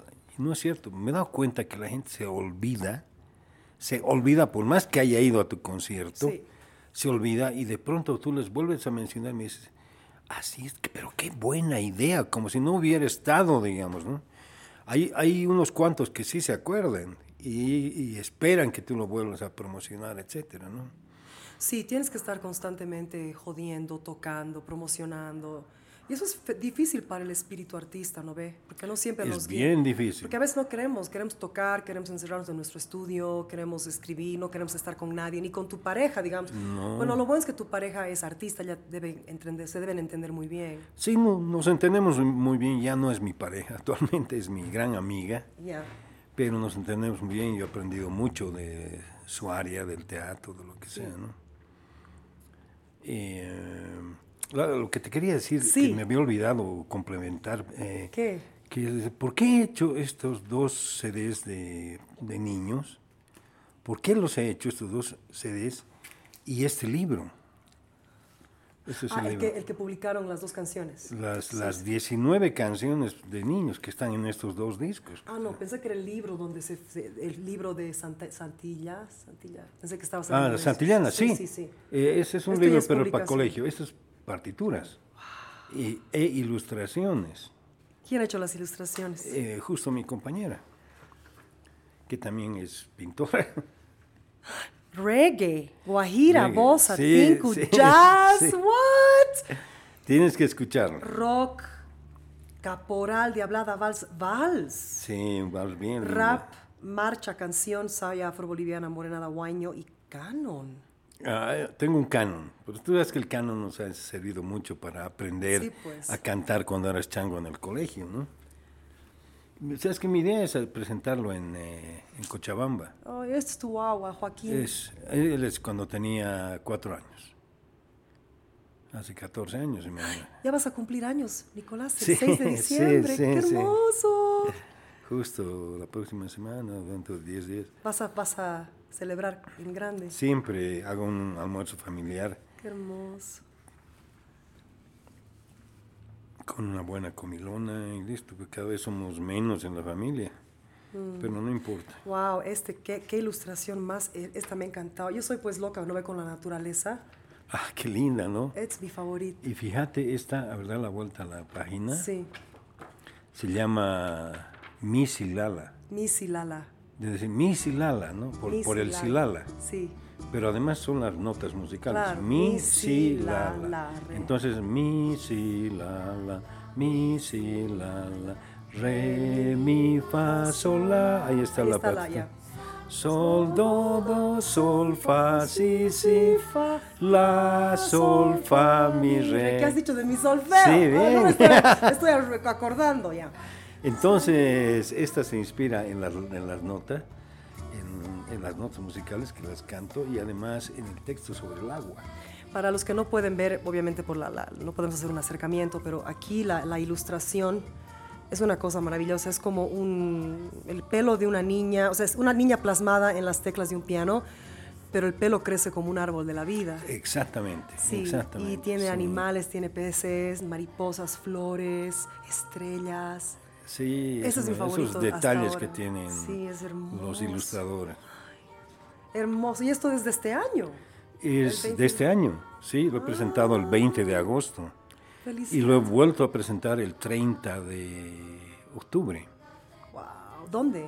En el Nuna. Ah, ya. Y este, a ver. Este, eh, pero antes de, de, esto, para redondear, te quería decir, ¿por qué he hecho esto, esto y esto? Ya. Entonces me he dado cuenta que es un agradecimiento a Dios, que yo lo tengo a Dios, lo tengo, eh, por la, en retribución a la bella infancia que yo he tenido y al nacimiento de mi hijo Joaquín. O sea, esas dos cosas me han dado significado a este trabajo y me he dado cuenta que eso era lo que yo buscaba, eso era lo que yo quería, entregar, devolver toda esta vida preciosa que yo he tenido, compartirla a través de mi música. Esa ha sido la idea. Entonces me he sentido sumamente feliz claro de espíritu, digamos, porque he hecho una cosa que me ha salido espontáneamente, por así no lo he pensado. Y estas canciones, como muchas de las canciones que más me gustan, me han salido eh, espontáneamente. Claro, los textos no solo son míos, son, son de otros autores como la Yolanda Bedrigal, esto es hermoso, mira, acabo de abrir, a las bolsotas. Las bolsotas, En un mundo de basura, ¿quién puede vivir? Kof, kof, pof, porof. No se puede aguantar. Me ahogo, me asfixio, me quedo sin aire. Tengo que escapar de las famosas, fascinerosas bolsas para llevar. Pare, basta, por favor, me quiero bajar. En un mundo de basura no se puede habitar. En la calle, en la escuela, en la casa y en las tiendas, plástico, plástico, plástico, plástico. Las bolsotas bien grandotas ya nos quieren lastimar. Pare, basta, por favor. No usando las bolsotas chiquititas o grandotas, podemos ayudar a los animalitos para que estén sanitos. Kof, kof, kof, pof, porof, aj, aj, um, um, um. En un mundo de basura, ¿quién puede vivir? Pare, basta, por favor. Sí, exacto. Es, eh, un rap. Oh. Un rap rock. Ah, sí, yo aquí recitándolo ahí. Pero está, está bien por lo, por lo, que tú has hablado, más o menos está inclusive en ritmo. Ah, mira, y yo, yo cumplo años en marzo y lo has compuesto en marzo del 2020. Imagínate. Sí. Rap pop. Oye, me muero por escucharlo. Es bien. Me muero por escucharlo. Es bien lindo, está súper. Como era pandemia, entonces agarré y grabamos en mi casa, de dos en dos a los niños. Cantando los niños. ¿Cuántos Diferentes niños? ocho niños. Wow para que sea un coro, digamos. O sea, todo es en coro, no es como... Es coro, no es como el primer ah, disco. Sí, que estas canciones... Que esos son con solistas mayores. Wow. Claro, es, hay un coro de la guardería de mi hijito, ¿no? Pero que eran más desafinados, pero le daban mucho entusiasmo, digamos. Qué belleza. ¿Sabes qué? Esto, esto de la gratitud es bien importante, porque, por ejemplo, este podcast yo lo estoy haciendo de esa misma manera es como una forma de dar de vuelta a mi país, a mi gente. Eh, claro, yo gano mucho porque yo tengo la felicidad de compartir contigo, ¿no? Claro. Pero los temas y las cosas que quiero hablar son cosas que quizás no hay espacio en otros lugares, como que no se deja profundizar al artista, al genio, al, el emprendedor, a, quien sea, ¿no? Y he, he, regresado esta vez, Nico, con unas ganas de dar. Qué maravilloso, de eso se trata, te digo. Sí, ¿no ve? De dar y de evocar. Porque uno, no sé, bueno, tu experiencia, vamos a seguir hablándola, pero es como que es todo yo, yo, yo, me tengo que educar, tengo que llegar, tengo que hacer, tengo que tocar, yo, yo, yo. Y después llegas un día donde te ha ido bien, digamos, o, lo que fuese, y yo, por ejemplo, he querido, quiero hacer clases magistrales abiertas al público gratis en Cochabamba, pero no quiero que sea solo, no quiero que sea de música clásica. Quiero escoger como seis o siete cantantes y hacerlo abierto al público. Genial. Genial, sí. de diferentes edades, pero claro, gente que realmente quiera cantar, no, no, no, que sepa cantar o que quiera cantar y hacer clases magistrales, pero abiertas y que, que todo el mundo se nutra, que es algo que antes yo no tenía el espacio emocional para dar. Entonces, cuando tú hablas de esto... sí, es, es completamente una entrega.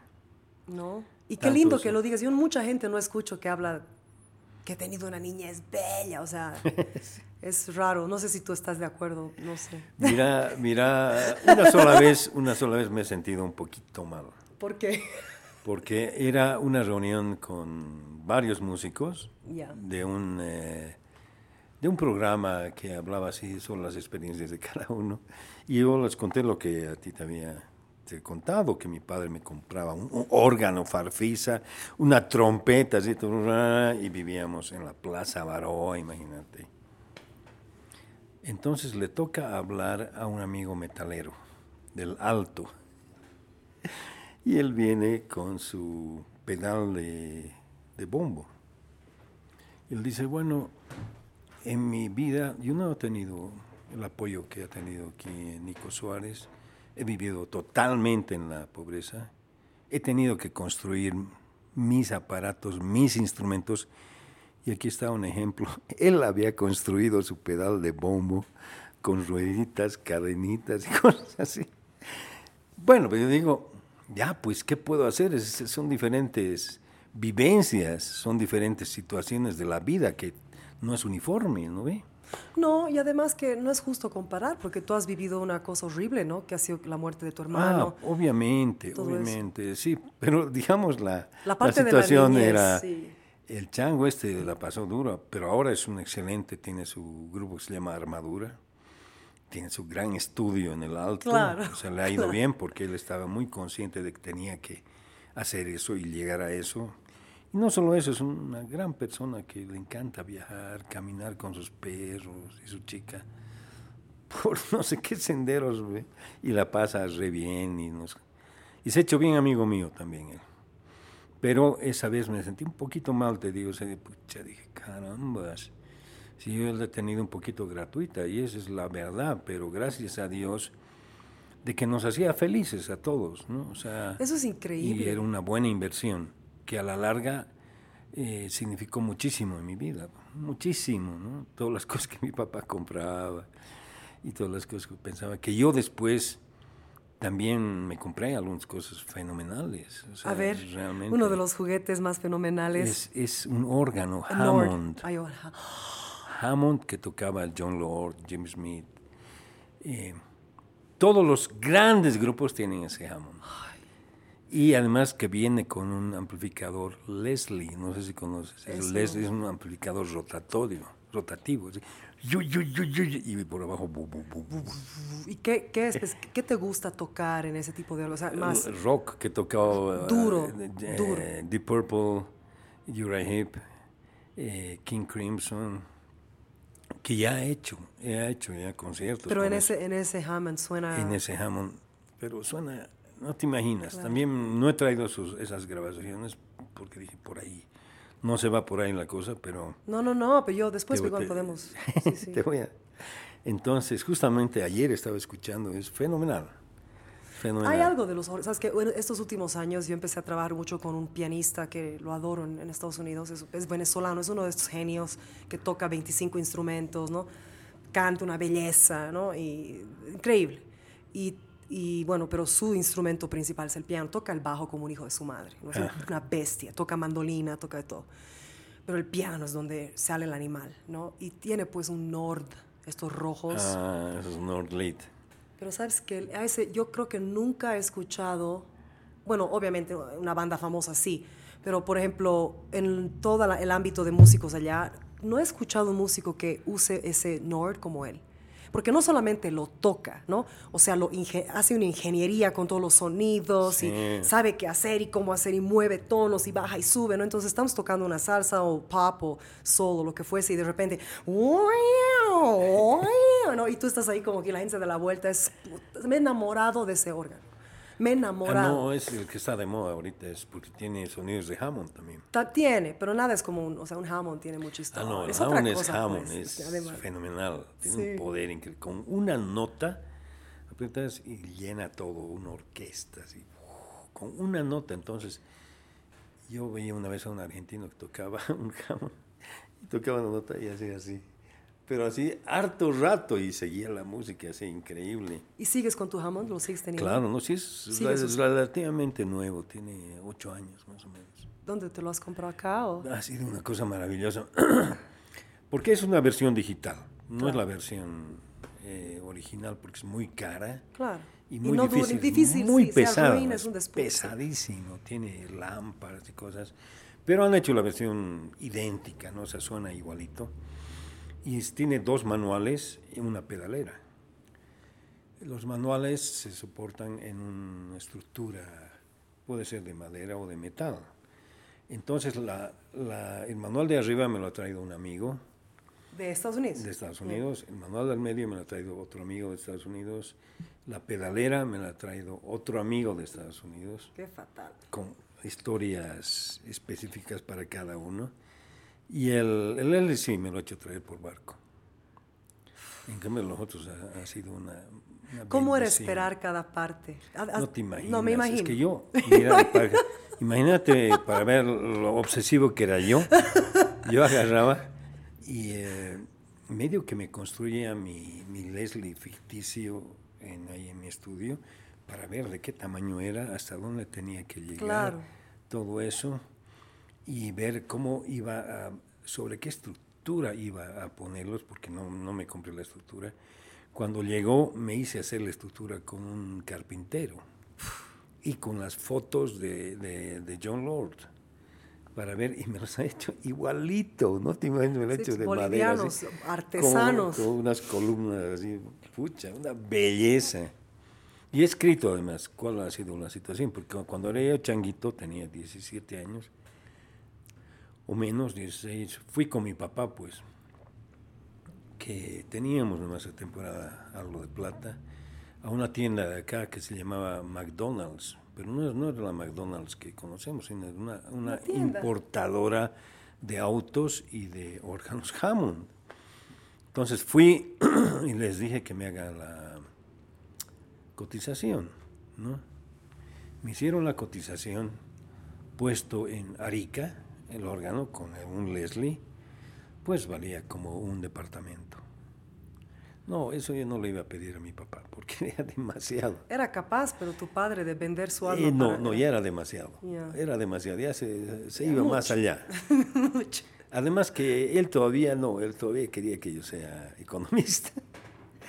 Entonces, poco a poco mi papá, felizmente, antes de que él fallezca, que falleció relativamente temprano, el 89. Oh. no, perdón. Bueno, un poco antes, creo que el 82, creo. Eh, ya, ya yo había, estaba estudiando mi maestría en Estados Unidos y había logrado ciertos, ciertos logros de los cuales él se sentía muy orgulloso. Entonces sí me ayudaba, me ayudaba pues como que me mandaba algo de plata a los Estados Unidos en la época de la UDP, imagínate, que era esa época de la transición entre la dictadura a un nuevo gobierno, digamos, ¿no? Pero era terrible, no sé si te cuentan tus papás, teníamos que hacer unas colas horribles, teníamos que llenar, llevar bolsas de plata, cada vez había mayor inflación, en fin, por eso que yo apenas llegué a Estados Unidos a estudiar mi maestría, trabajé desde el primer día. Trabajé en la universidad y después en otras cosas más mientras claro.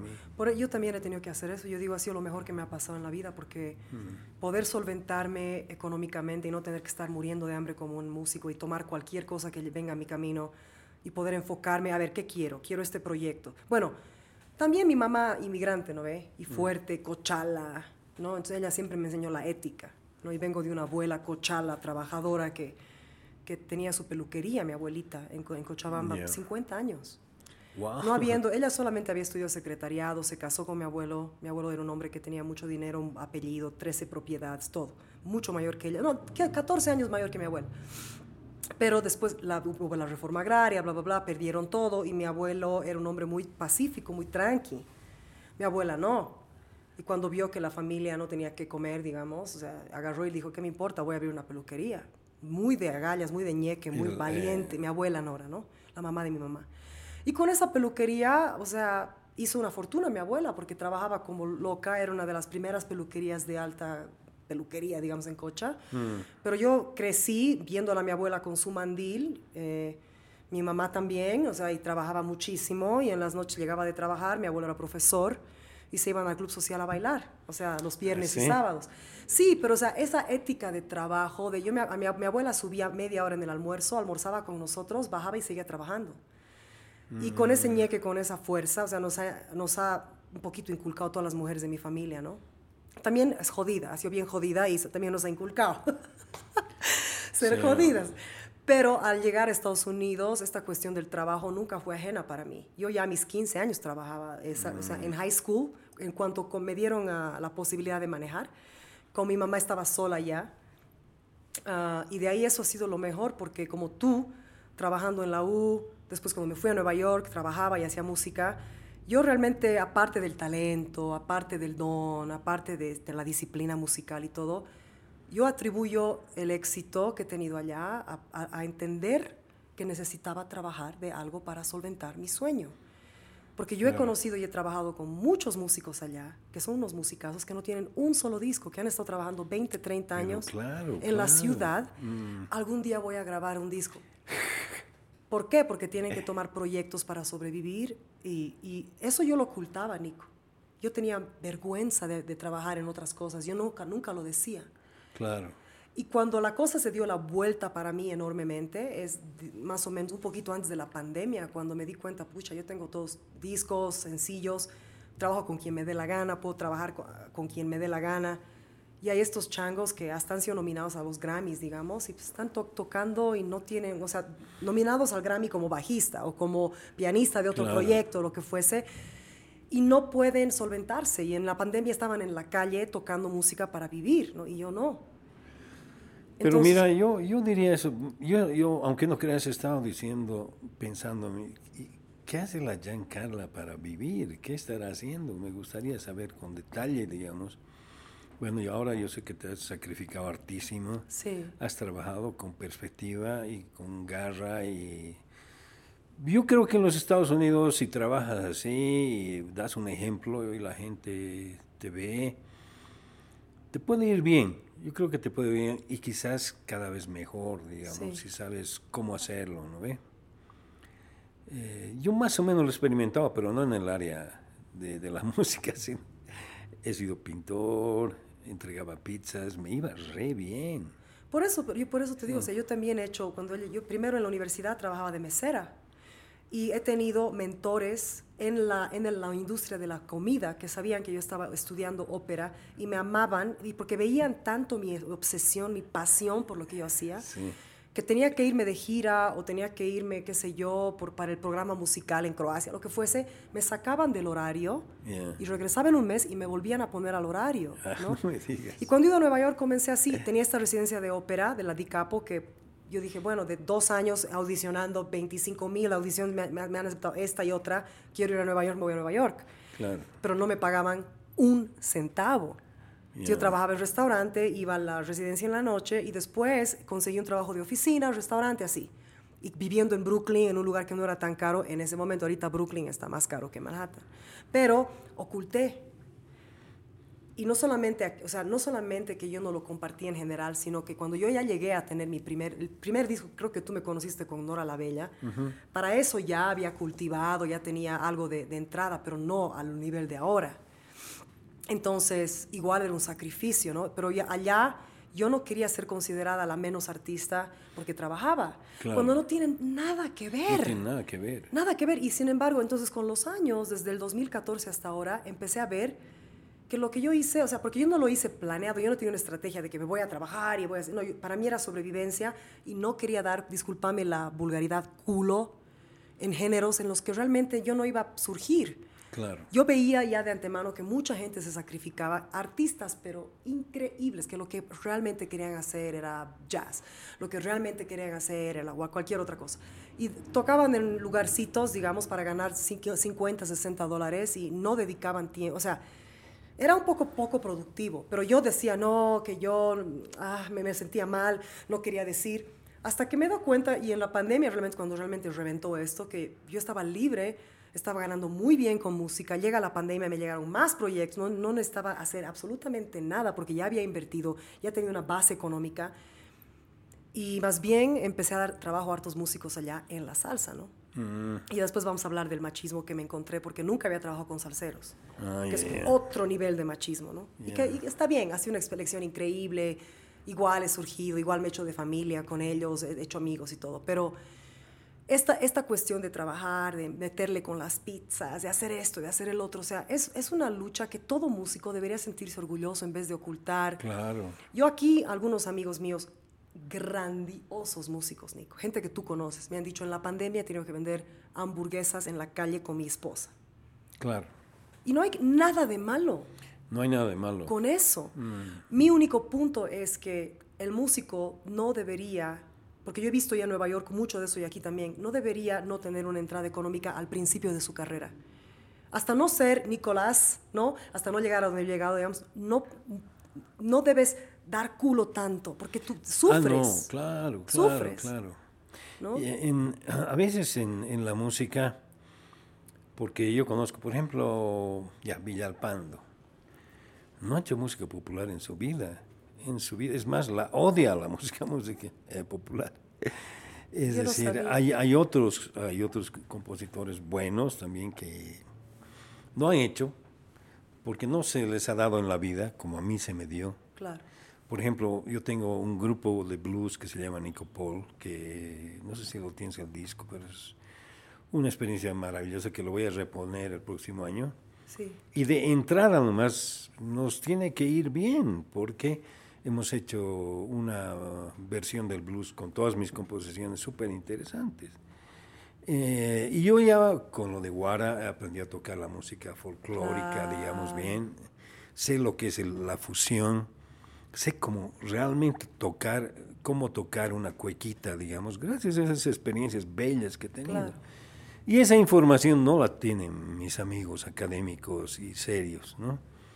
Y ellos, eh, ¿cómo la estarán haciendo para vivir, te digo? O sea, máximo, digamos, dan clases. Ay, sí.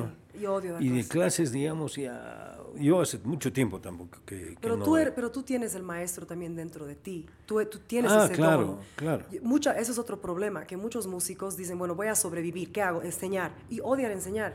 Y no cualquier persona puede enseñar. Tú sabes esto. No y me gusta y, y, justamente como te decía para esta mi charla voy a abarcar el tema de la pedagogía. Pero el tema de la pedagogía ya está implícito en mis obras por ejemplo el compadre, que es la ópera, esta, que te la obsequio también. ¿Por qué la ha hecho el compadre? Porque yo veía, no soy un fan de la ópera, pero yo, escuchaba óperas y óperas y no, para empezar, me daba rabia de que estén en otros idiomas y no entendía nada. Igual eh, leía, digamos, los libretos en español pero no, no encontraba pues el detalle del drama, de la construcción del drama, poco a poco en las diferentes áreas y cómo se unían las cosas para llegar a ser una ópera. Entonces yo me propuse, así como a mí me ha entrado la ópera, porque me ha entrado el Rigoletto, una vez de que lo, he escuchado mil veces, creo, igual la caballería rusticana, mil veces hasta que lo he aprendido bien, realmente. ¿Por qué dice, ah, la maledición, digamos? Ah, ya sé por qué, ¿no? Entonces, y además lo he tocado eh, cuando yo tocaba con trabajo.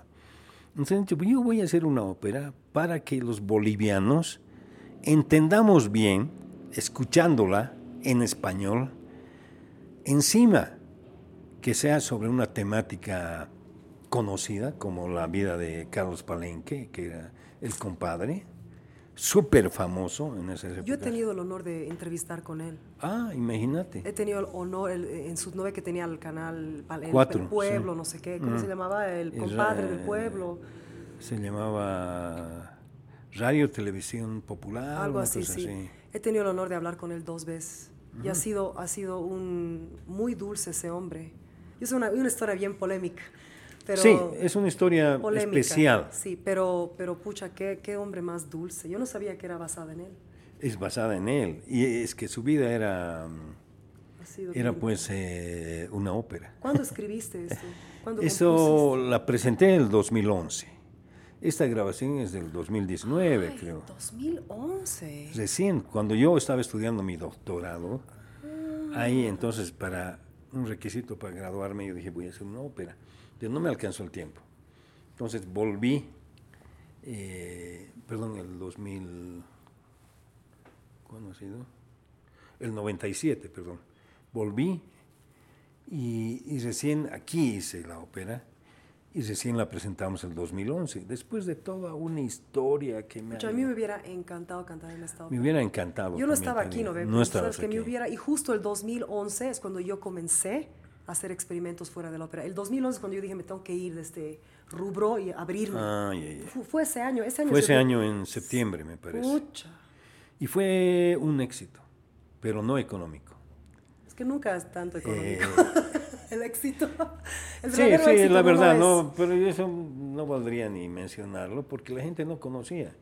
Pensaba que era lo que llamamos acá el teatro popular, el teatro chistoso, el teatro fácil.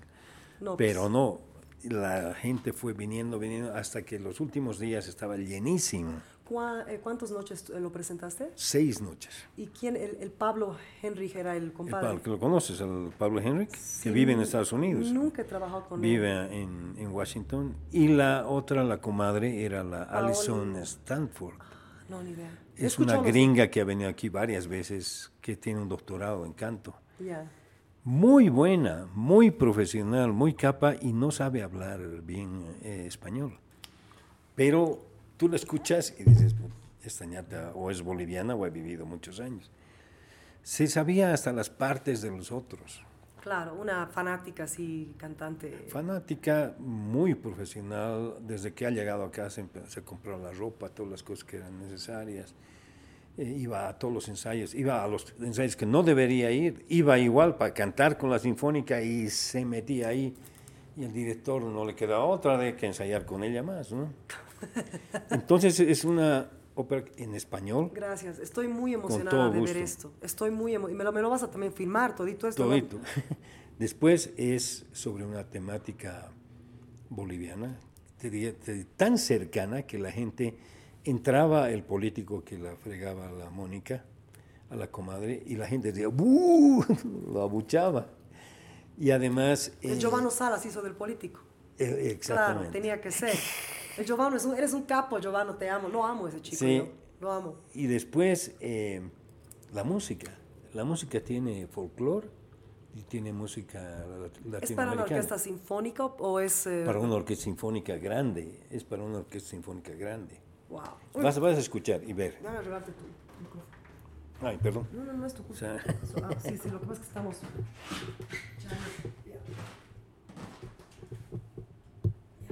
Ya, ya está. Ahora sí está bien. Ya. Bueno, entonces eh, tiene tango, tiene danzón. Danzón de, danzón de, de Caribe. Del Caribe, ta, ta, que es, es la parte ta, amorosa. Tan,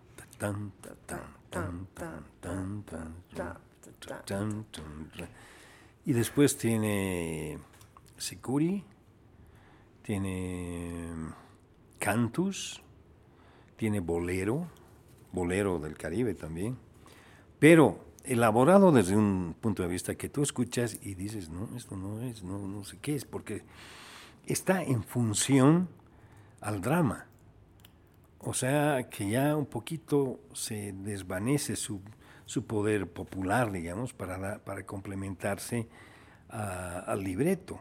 Entonces se va construyendo la cosa y tiene guaiños así, ¿no? Entonces... entonces ¿Qué bien que has hecho la filmación? Ah, no, y, y no pensábamos hacerla. Ha sido una cosa muy casual. Entonces, entonces la gente veía, se reía y al final lloraba, porque obviamente termina cuando muere el compadre, como terminan las buenas óperas tradicionales. y a ver, y ese otro. Este, este, es el libro de Guaguas. ¿Me da permiso, por favor? Las ilustraciones son hermosas. Ya. Este es un concierto eh, con la Orquesta Sinfónica que yo le he dirigido el año pasado. ¿Con Guara? Con Guara y con Altiplano. ahí vas a escuchar dos piezas de Guara y dos piezas. ¿Y por qué es este concierto? Porque el año pasado eran 50 años de, mi, de nuestro egreso del, del colegio. Entonces, por, por, porque de alguna forma me escuchó el, director Edgar. Beimar Ah, ya, ya, ya. Eh, y me hice caso, yo le dije, hermano, hacemos dos conciertos y yo te los lleno, le digo. Y todo tiene que ser en referente al Colegio La Salle y a, mi curso. Eso es lo único que me tienes que dejar. Hizo lo que le dije y fue un conciertazo, pues, que lo vas a escuchar acá. Pero mira, pues, Altiplano y Guara y la Orquesta Sinfónica, no mames. no, pues está fenomenal. Lo vas a escuchar. Y hay una pieza mía de piano y orquesta que se llama Imaraico Hinakanki. Con un changuito. Yo al Edgar lo quiero mucho de Altiplano, al Edgar mm. Bustillo. Yo, yo he grabado algo a, distancia con él, una marcha que habla de, del Chuquiago, habla, de la paz. no me acuerdo si era cueca o algo, pero desde lejos grabé. ¿Ah, sí? Y le mandé del estudio. Sí, el, el Edgar es bien, siempre ha sido muy abierto. Muy, querendón conmigo, muy así, muy, amado. Yo, yo, lo quiero mucho, es bien trabajador. Es bien, trabajador, Y, compone bien lindo y... Soñador, bien soñador. Sí, soñador, sí. Gracias, eso es hermoso. ¿Y esto? Esto finalmente es, eh, este es un libro. Si hay una de las cosas buenas de la pandemia es de que me he sentado, he organizado mis obras, he hecho mi catálogo, y de pronto me he dado cuenta que tenía muchas obras para piano, que es mi instrumento, como tú dices. He agarrado y eh, pues las he ordenado y aquí hay 50 años de, de, compositor para piano, desde que yo no sabía escribir hasta, hasta las última, la última obra que le he hecho el 2020. No te puedo creer. Esta, esta se lo ha presentado el 2000... Eh, ¿Cuándo es? El 2021 entonces, mira, hay una cosa aquí bien interesante. Este es el índice. Todas son obras mías. Mira, una fuga, tema con variaciones, hay eh, folclore, hay eh, fusión, hay música contemporánea y todas las puedes escuchar mediante un link en YouTube. Todas grabadas por excelentes pianistas. Igual en este. Uy, qué increíble, déjame ver. Yo soy capaz de retomar el piano solo para tocar.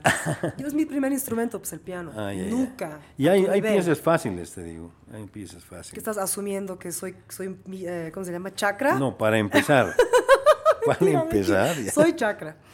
No, es que fue mi primer instrumento, pero después me agarró la, el, el canto y me olvidé, pero me ha ayudado mucho. Ah, al Aldrich se lo has dedicado. Ah, un tema se lo he dedicado. Historieta del chico malo. sí.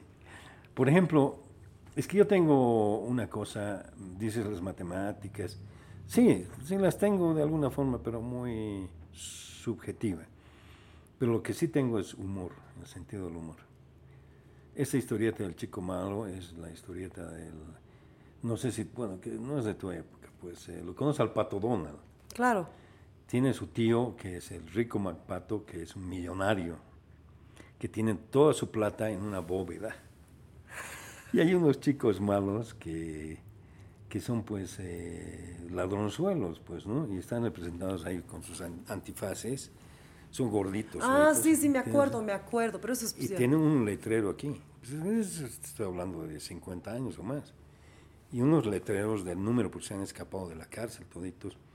Y son números palíndromes, ¿sabes lo que es eso? O capicúa, que se leen de izquierda a derecha o de derecha a izquierda y es el mismo número. Entonces, eso es. Entonces, esa parte que tú has visto ahorita es un sector de composiciones mías que son, eh, que son inspiradas en la simetría. Como, como hace Ginastera a veces, escribe y llega a un punto, de ese lugar hace de izquierda a derecha igualito, pero lo repite, pero obviamente suena diferente. Claro. Esa es la historia. Tengo un sector de música de la simetría, piano preparado. ¿Ah, sí? ¿Cómo lo preparas? Bien sencillo. ¿Qué o sea, le he puesto, utilizo baquetas para empezar, para tocar dentro de las cuerdas y después unas láminas de metal que las pongo en diferentes lugares para tocar sobre eso que suena una cosa así, ¿no? Y nada más. Eh, la hice para una enamorada que yo tenía que, entonces, eh, ¿Tocaba piano ella o...? Estaba estudiando piano, pero era básico, entonces tiene que impresionar. Entonces impresionó, obviamente, ¿no? Porque su profesor lo dijo, pucha, qué increíble. Y es bien sencilla. Para los que son, no son músicos, ¿podrías explicar el concepto del piano preparado? O sea, es, es un poquito... El, concepto del piano preparado es de John Cage. Que es un loco. John Cage es terrible, loco y muy especial. muy especial. Entonces él dijo una vez, bueno, sí, yo voy a hacer un piano que lo, menos que tenga es ser piano y lo voy a utilizar como instrumento de percusión. Entonces tiene piezas que él empieza a golpear por todo lado del piano y no toca las teclas, nunca. Después hizo con pelotitas de ping-pong allá adentro. Y lo interesante es que el piano es un, es un instrumento resonante, ¿no? Si tú lo haces así, ya rebota la... Claro rebotan las ondas de sonido, ¿no? Porque las teclas vibran. Y encima apretas el apretas diferentes cosas, sí. Es bonito, es interesante si eres un nerd musical como nosotros. Y si, si lo utilizas musicalmente, además, ¿no? si el resultado es musical. Este lo puedes escuchar en el link que te digo. Ya, ya. Entonces, simplemente traducir musicalmente una tempestad y el arco iris, más o menos, así es la idea del, se llama Tras una gota de lluvia, se llama ese, ese tema. ¿Y tu enamorada lo tocó, impresionó? Lo tocó, impresionó a todo el mundo, pues, porque no podían creer. Imagínate, te estoy hablando del 70 y, 76, 77.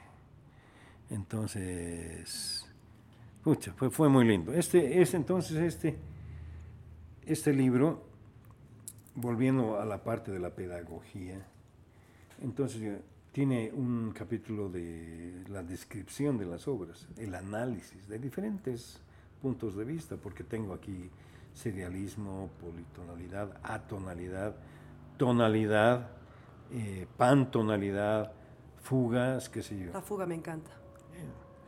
Entonces, em, tengo esa parte que es pedagógica total. Eh, y a mí se me ha ocurrido que al margen de hacer una presentación con todos los pianistas que me han acompañado, yo también he tocado, que ha sido fenomenal, pero se me ha ocurrido hacer un concurso de mis obras eh, que están aquí escritas, en una escuela de música aquí. Y ya lo hemos hecho. ¿Y? Y se han inscrito 18 personas y han ganado 4. ¿Y cuáles ¿O han ganado con obras específicas? O obras, obras que ellos han escogido y sus profesores. Y ha sido maravilloso porque han habido premios, les he obsequiado mis libros, más los CDs, y un premio pecuniario también. ¿no? ¿no? era mucho, pero bueno. Y eso lo voy a volver a hacer en el conservatorio. Ya he hablado, el próximo año lo vamos a hacer. Lo voy a presentar en Sucre y Potosí, la misma idea, pero no sé si el concurso pero sí el concierto o la proyección, que ya lo he hecho en, Cochabamba, en el Laredo, y ya lo he hecho en Santa Cruz, en dos circunstancias. O sea, ya lo estoy presentando poco a poco. Me cuesta, a veces no gano un peso, pero me estoy haciendo conocer. En, en Oruro me han, me han, comprado muchos libros. Pero me parece casi, me parece imposible que no te conozcan. O sea, todo no, de conocerme me conocen. pero no esta parte de ti. No, no, también. también me conocen bien. Pero más. Soy bien considerado, pero, pero últimamente estoy viendo que la parte económica, no sé si lo estoy abarcando muy bien o tengo que ver cómo puedo hacer para que me vaya mejor, porque tanto este libro como este me los han auspiciado. En este caso la Fundación del Banco del Banco Central, la Fundación de Cultura, y en este caso la alcaldía a través del FOCUART. Y este, este DVD también, también eh, la Fundación Cultural del Banco Central. O sea, tengo ese apoyo porque yo los vendo y esa es entrada para mí. Pero es pues, no como cuentagotas, pero es un poco lento. Bueno, especialmente como todo está ahora en línea, ¿no?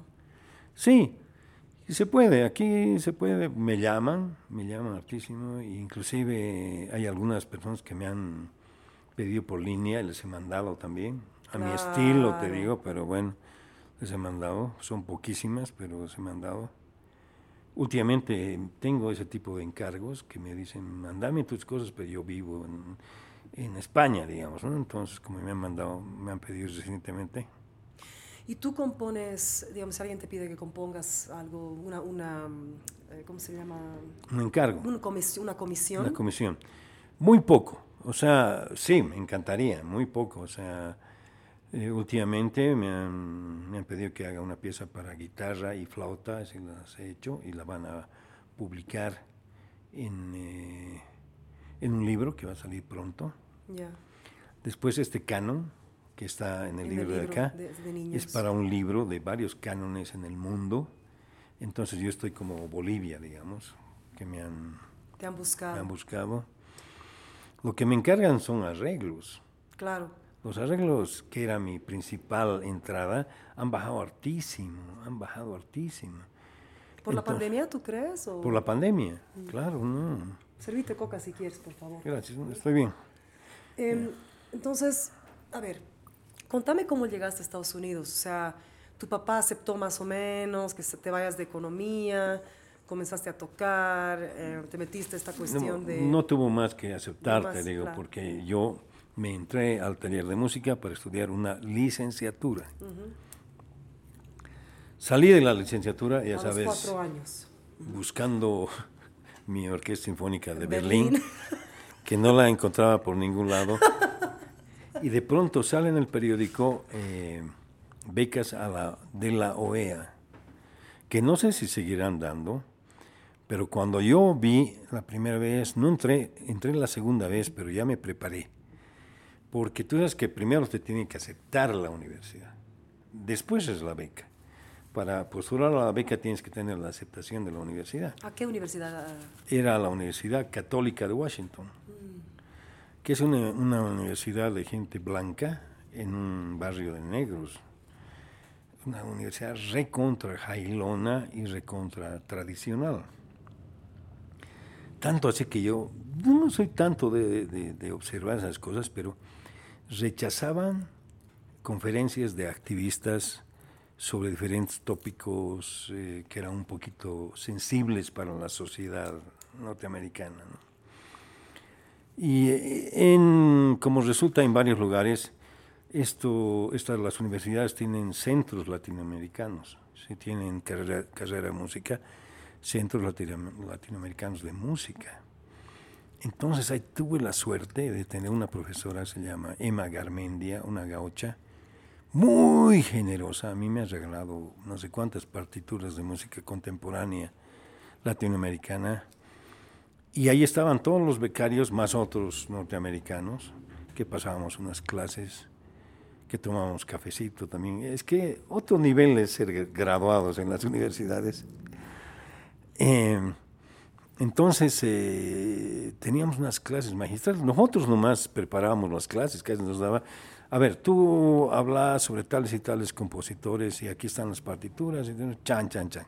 ¿Habían más latinos en tu clase? Había más latinos. ¿Era, mm, mm, que blancos o era...? No, había más latinos, pero habían latinos blancos, ¿no? los gauchos son medio blancos, ¿no?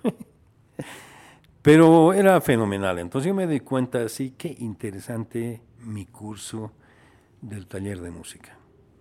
O sea, habíamos aprendido muchísimo, una solidez en contrapunto, en armonía, en solfeo y en análisis, ¿no? Y después el análisis que se completaba con lo que esta americana nos, nos enseñaba y lo que vi, porque de alguna forma yo quería eh, no imponer, sino traer el conocimiento para organizar al Conservatorio de Música, ¿no? En la parte del pensum, todo eso. Entonces yo veía de entrada, no ve que te toman unos exámenes. Fatal. Que una vez que te aceptan, mm. entonces te dicen, no, usted tiene que pasar un curso de armonía. O sea, te ayudan los gringos, no, te, no te cagan. Te ayudan. Está diseñado para ayudarte. Ahora, que no la pases, ya eres un sonso. Entonces, sí, yo no pasé justamente, no me acuerdo que... Yo teoría no he pasado. He tenido que tomar cursos extras de teoría. Sí, bueno, yo en armonía, me parece. Y después me di cuenta cómo era la estructura. Era una universidad, como te digo, muy, muy tradicional. Música contemporánea era solamente con esta argentina. ¿Te interesaba la música contemporánea particularmente? O mucho, me sigue interesando. Pues yo sé, pues escribes mucho música contemporánea, pero ¿te metiste, te fuiste allá para estudiar eso particularmente o fuiste...? Eh, hubiera querido, te digo, no tenía mucha opción. Tenía que agarrarlo al profesor que ellos me den de composición, que era la mayoría eran muy tradicionales, unos profesores muy nerds, digamos, muy nerds, o sea me tocó la primera vez un, profesor que había escrito varios libros, pero que era ya viejito. Entonces yo le ponía mi, mi composición, él veía en la partitura y tocaba así mismo. Y se quedaba así, como analizando un solo acorde cuando venían como 100 acordes, digamos. Se era un poquito lento. Después me tocó un profesor de jazz. ¿Y? Cero, no hablaba nada de jazz Cero. ¿Por qué? Porque él me enseñaba lo que se llama eh, el curso de set theory, mm. que es la teoría eh, matemática de la tonalidad, que es complicadísimo, pero me encantó, me encantó. y yo como dije, bueno, como me gusta el análisis y todo eso, me voy a, me voy a meter otros cursos como, no sé si conoces el eh, Schenkerian Analysis. Conozco de oído, o sea, obviamente era necesario en mi universidad. Nos, nos hacían pasar, pues, ¿no ve? Yo estaba en la ópera. Claro. Pero me encantaba estar con los yaceros.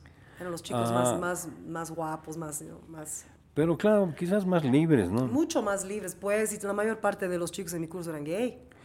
Y en tu universidad quizás tenías los acuerdos que hay entre universidades, que tú podrías estudiar en otra universidad. Había. Yo no, pero yo no tuve acceso a eso porque yo estaba muy enfocada en, ir a estudiar con mi profe, ¿no? Eh? Allá, los, tú sabes, los cantantes y los instrumentalistas, cuando vas a estudiar un instrumento, escoges la U para estudiar con ese particular maestro. Claro. yo no tenía mucha opción. Sí, pero lo cual está bien, Nico, porque la verdad es que yo los primeros cuatro años de mi, mi licenciatura, realmente he cantado mucho, pero entré con dos octavas de rango vocal y, y salí con una octava, porque tenía una profesora de mierda. Ah, Pero canté mucho en el teatro, me, me, daban hartos papeles, salí con pánico. Esos primeros cuatro, tenía pánico en, el escenario yo, que soy una canchera, porque me traumé un poco con esta profe. Pero, regresando al punto de los jazzistas, yo que nunca en la vida pensé cruzar y trabajar con jazzeros, en la, la vida, ¿no? Yo era una soprano, iba a dedicar a la ópera y ya. Pero en la U tuve mucha bendición de tener, hacerme de muchos amigos yaceros. Les encantaba que yo era latina, porque además era una de dos latinas en toda la universidad de ópera, ¿no? Y claro, además iba salsera, en Latin Jazz, ¿no ve? Y ahí es cuando yo tuve un chico de tres o cuatro meses en la U, era un genial pianista. Yo creo que salí con él porque era tan capo pianista, yo creo que ni me gustaba, ¿no? Y él me dio uno de mis primeros discos de jazz. Yeah me dio eh, primero Bossa Nova, Elis Regina y Tom Jobim. Yeah, Tom Jobim. Y me dio, eh, no me dio jazz, perdón, me dio uh, Juliet Letters, de um, Juliet Letters de, ay, de, un, de, un, de, un, inglés que hacía fusión jazz con música alternativa. Y de ahí con este chico comencé a aprender más de jazz y él me hablaba de, de o sea, todos sufrían de estos circadian theories y no sé qué cosa, ¿no? Y después me hice de muchos amigos y a veces me invitaban a cantar en sus recitales. Ah, qué lindo. Y una vez me hicieron, me dijeron, ¿quieres tomar una clase alternativa? Porque ya todas están llenas, digamos, historia, máscaras operísticas y calzones operísticos, estaba lleno, no lo que fuese, las, las materias chistosas extra. Y alguien me dice, ¿por qué no te metes al ensamble de Latin Jazz? yo, pero yo no canto nada de jazz ni latin, yo soy cantante lírica, por favor, ¿no? Sí, claro. Y entro y hablo con el director, le digo, mira, no hay otra cosa alternativa, yo no canto jazz. Y, él era venezolano, el, el, que, hasta el día de hoy nos seguimos en, en, Instagram y todo eso. Y me dice, no, pero le metes boleros, tranquila, ¿dónde eres? Le digo, soy de Bolivia, pero soy soprano, yo no canto con mi, con, como Celia Cruz, o sea, no canto. No importa, no importa, ven nomás, ven nomás. Y tuve esas pocas experiencias, entonces con esos yaceros yo veía que sí, era gente más libre, gente que no era tan rígida, es que qué rígida ah, que es la música clásica. Especialmente la contemporánea, te digo, es, ya son unos intelectuales genios, digamos, ya, que dominan las cosas, es bien jodido, te digo. Esos dos, ah, entonces, ¿cuánto tiempo estuviste en Washington, en esta universidad? He estado, la primera vez para la maestría, he estado dos años y medio. A ver, sales del avión. Ya. Salgo del avión pensando que sabía inglés. Y de pronto yo dije, me van a esperar, me van a venir a recoger. ¿Quién? ¿Quién te va a recoger? Eres un, eres un becario que estás llegando, en, menos la universidad.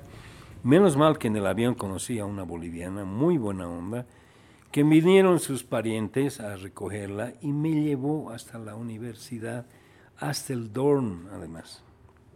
¿Cuántos años tenías, Nico? Mira, esto ha sido el 84, ya tenía 30 años.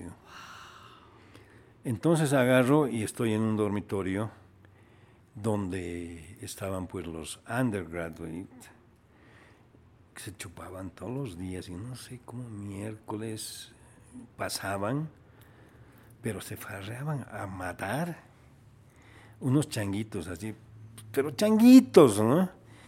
Y yo cometo el error, porque no sabía, de irme a vivir a un dorm y de comer en la universidad, en el, en el dining room de los undergraduates.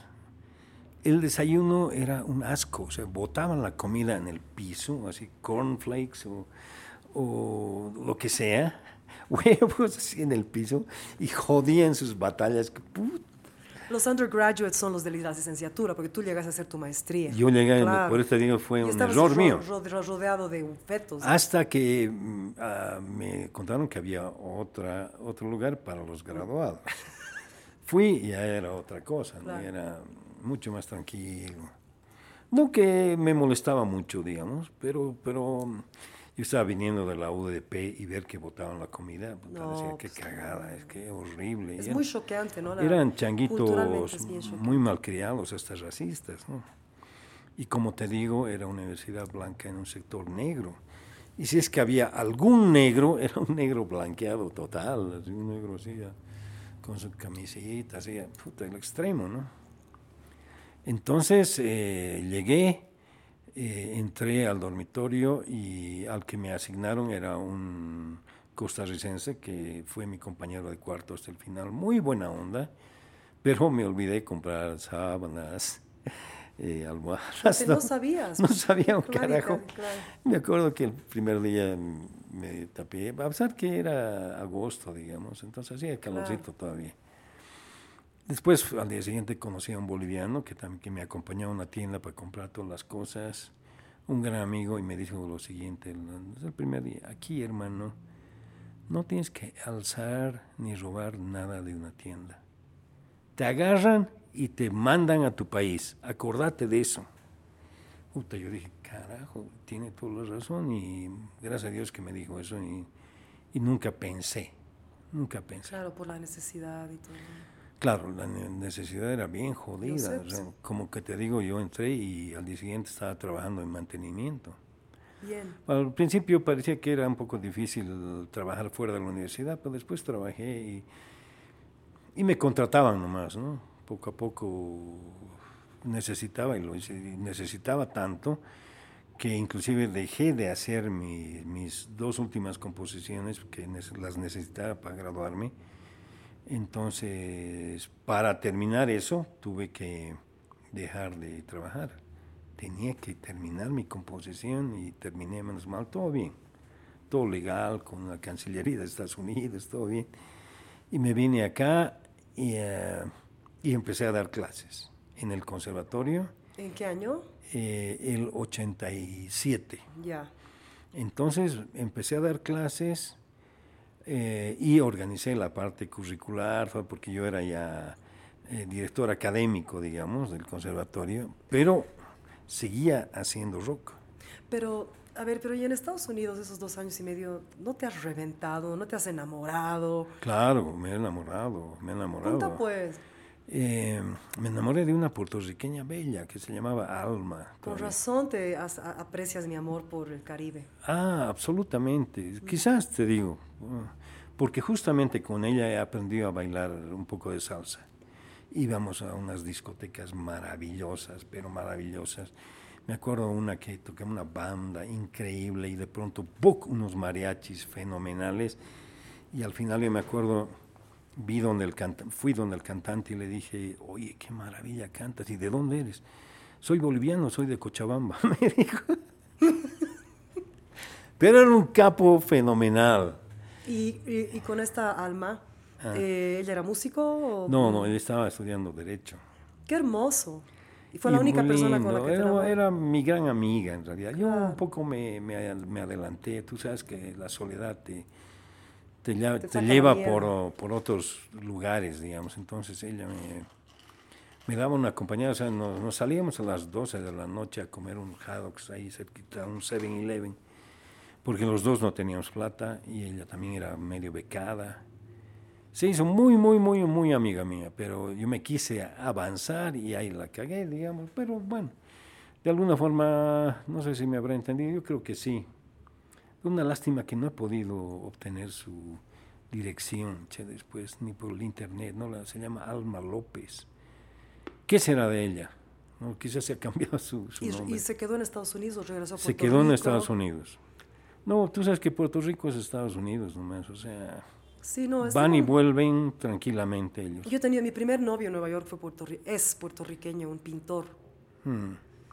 Es gente muy interesante. Los de la isla, los que han crecido ahí, son un poco diferentes a los que han crecido en, la, en, Nueva York, pero es una, ah, cultura, claro. una cultura muy linda. Linda, linda, linda, linda. Pues había entre nosotros becarios un puertorriqueño que era trompetista y que tocaba salsa, todo eso, y estaba haciendo su maestría también. Entonces y aparte de enamorarte del alma, ¿qué otras cosas has hecho para divertirte? ¿Qué te pareció la cultura? ¿Te rayaba? Yo en realidad eh, me sorprendía la facilidad eh, de que ganaba plata hoy. Porque a la semana o menos podía comprarme un par de zapatos tranquilamente, irme a comer donde sea.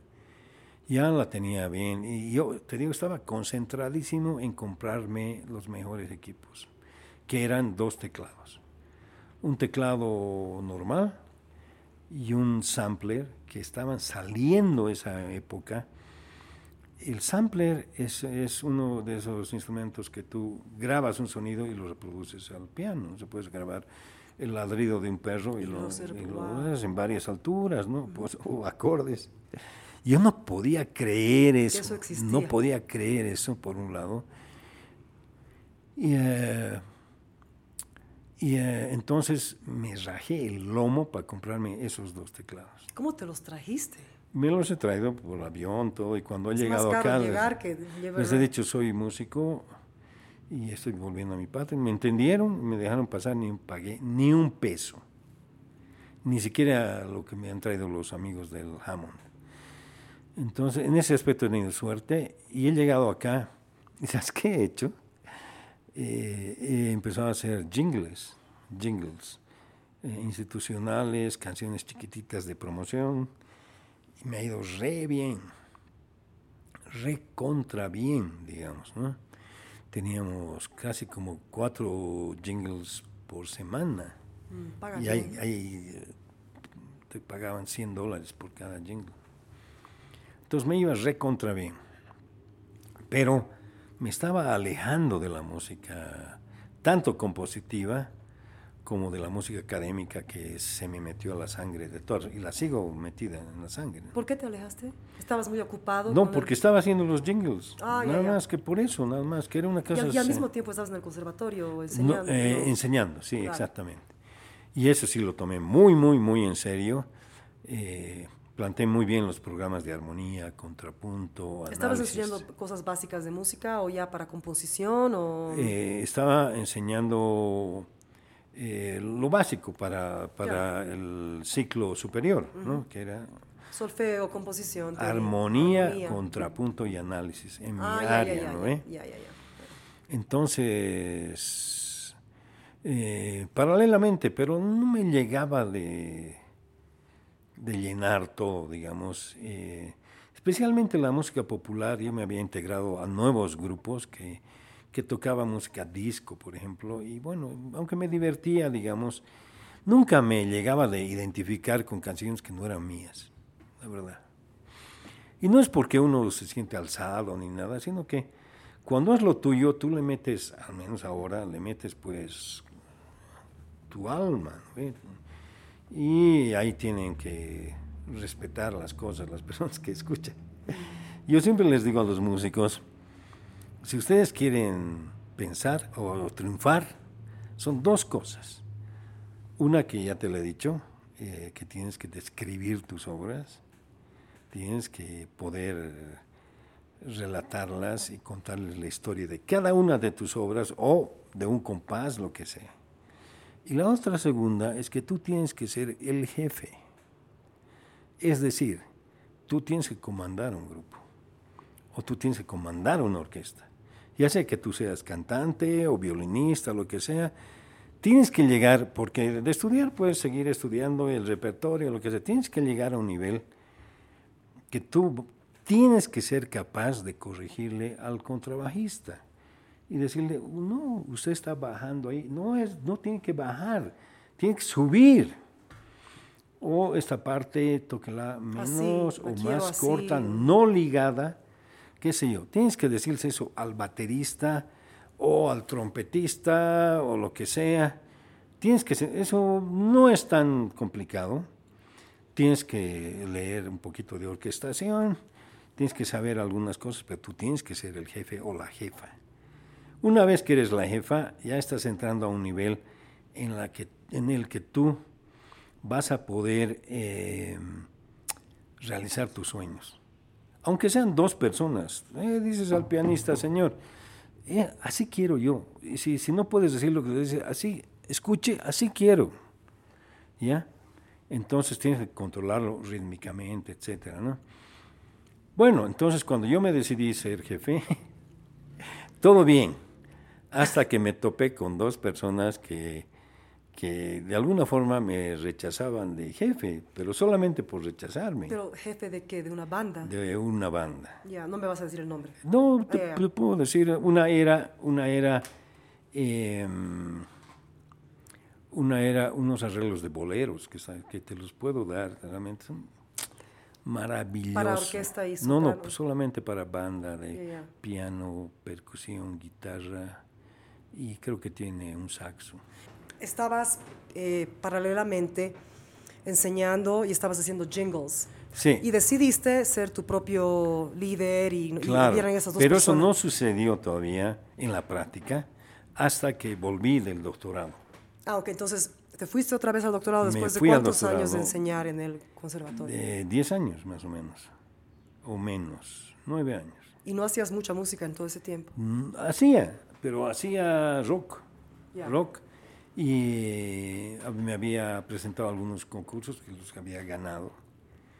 Ah, no tenía mucha, mucha actividad aparte de, de los jingles. Eh, tampoco estaba muy metido en la... Ah, ah, lo que sí he hecho, que sí es súper lindo, es participar como organizador de los festivales de música contemporánea en Bolivia. Y éramos tres. Con el Oldrich con el Oldrich, el Oscar García, eh, ¿quién más? Y yo nomás, creo que no los Yo una vez canté una pieza, no sé si te acuerdas, en el, bueno, quizás no, no sé si estabas, yo ni me acuerdo el año, pero era, me pidieron que venga para este festival y canté una pieza del Oldrich. Ah, ya. Probablemente, quizás haya sido... Y del Gastón Arce también. Del Gastón Arce también. Claro, éramos los cuatro. Mm. Entonces eso ha sido fenomenal, claro. Cada vez éramos más, eh, más músicos, más compositores, pero estaban todo tipo de compositores. Estaba el, el Manuel Monroy, había gente que, folclórica que eh, como había entrado tan fuerte la música contemporánea con el taller de música, ya ellos se querían manifestar en esa área, ¿no? Y hay muchas grabaciones sobre eso y muy interesantes, sin duda, pero claro, la respuesta del público era pequeñísima. Es que es música contemporánea, pues. Pero mira, el 18, eh, el 2018, el Oscar García presentó el último festival de música contemporánea, el octavo sería, estaba así de lleno en cada una de sus presentaciones. Mucho es la publicidad, ¿no? Es publicidad y el momento, sí, el momento. Pero entonces, ¿qué te hizo regresar al doctorado? O sea, ya, ya estabas ah, bien. sabes que dos cosas, una que, me sentía medio, me sentía medio vacío, digamos, porque estaba haciendo jingles, no estaba componiendo mucho. Y estabas organizando lo de los festivales. Estaba haciendo los eh, festivales y estaba dando clases pero no me estaba encontrando todavía, entonces me fui al doctorado. También para, estaba casado yo esa temporada, para que mi esposa sepa lo que es de los Estados Unidos. Eh, y postulé a la misma beca de la OEA. Y eh, con algunas palancas que utilicé, que eran amigos acá del gobierno, qué sé yo, que mandaron una carta al embajador y el embajador me, me defendió, me volvió a salir. Entonces me fui con mi esposa. Yo antes había jurado no volver a Estados Unidos si, si, volvía solo, tenía que, que estaría con mi compañera, porque la primera vez me sentí realmente solo, a pesar que me rompí el lomo, ya me sentía flotando. Entonces dije, ah, ya, ya los entiendo los monjes y a los sacerdotes realmente, pero estar solo es muy jodido. Entonces, aunque no creas, volví eh, después de la maestría, volví con la idea de casarme. Porque yo... O sea, en el doctorado... No, en, la maestría. Cuando me pasó la maestría, esto de la soledad, volví y em, ya con la idea de casarme. Aquí en Bolivia, de conseguir tu esposa y todo. Exactamente. Y... Em, y pues para mí era la solución de muchas cosas y, y menos mal que sí, me fue muy bien. Entonces, como en nuestro matrimonio también no había mucha diversidad, digamos, entonces eh, en la cuestión de trabajos, ¿no? Eh, claro, tú estabas haciendo jingles, estabas enseñando, una vida estable. Y ella estaba trabajando en, en educación de parvularios. Claro, entonces era muy estable, muy Era muy estable, medio aburrido era. Entonces, entonces yo le dije, ahí vas a, vas a ver una cosa maravillosa. Y como que a ella le encantó, le encantó los Estados Unidos y le fue muy bien porque empezó a trabajar y le fue cada vez mejor a mí me ofrecieron un trabajo para irme a enseñar a una, universidad cuando yo viajé a Indiana a un taller de música. Y uno de los compositores, de un señor mayor, que era muy respetable en la música electroacústica, me ofreció el trabajo. ¿Y? Y yo dije, huevo, ¿por qué? Era en el norte de Nueva York, un lugar que estaba congelado la mayoría del tiempo. ¿Syracuse estás hablando o cuál? No, no, más arriba me parece, casi en el Canadá. Y por otro lado yo dije, no, la, la seguridad aquí en Estados Unidos es muy jodida.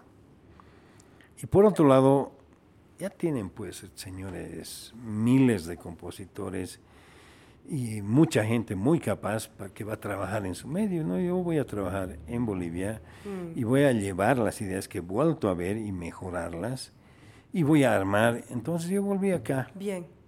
Volví acá, estuve tres años nuevamente en lo académico y PUC, eh, fui eh, director del conservatorio, casi heredando el puesto de mi amigo que era director.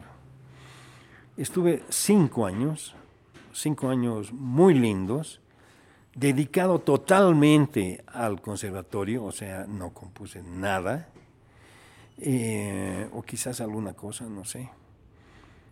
Eh, totalmente dedicado a eso y eh, en proyectos bellos como el nuevo edificio que tiene ahí en la Reyes Ortiz, la nueva casa preciosa, mm. que yo conseguí el financiamiento, por ejemplo, y yo hice construirla o reconstruirla. Bueno, me dediqué a eso y a la, cuestión académica, que marche bien eso.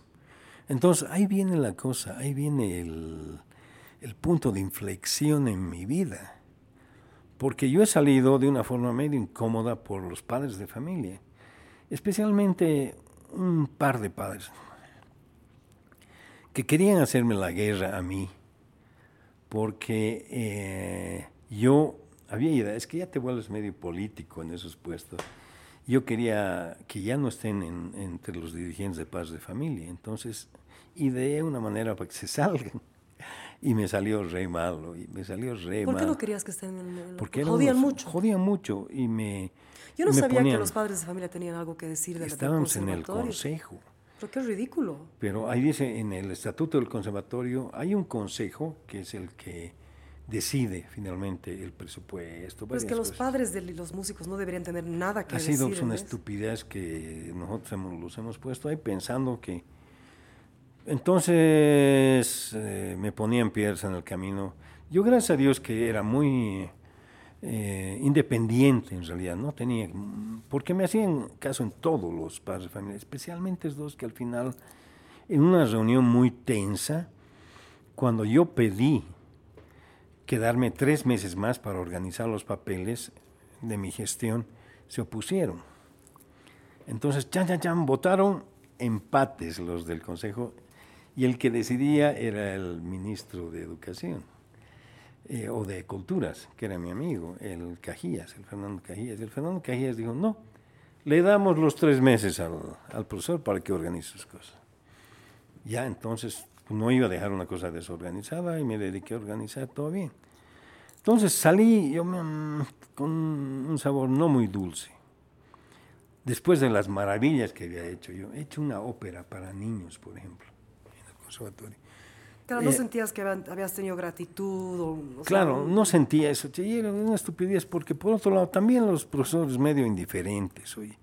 Y eso que he organizado varias cosas para ellos. He hecho un disco de la banda sinfónica, ¿no? que había otro disco de, de los festivales de piano mm, boliviano que teníamos. O sea, un festival de, de, orquestas, imagínate los viajes que hemos hecho a Tarija.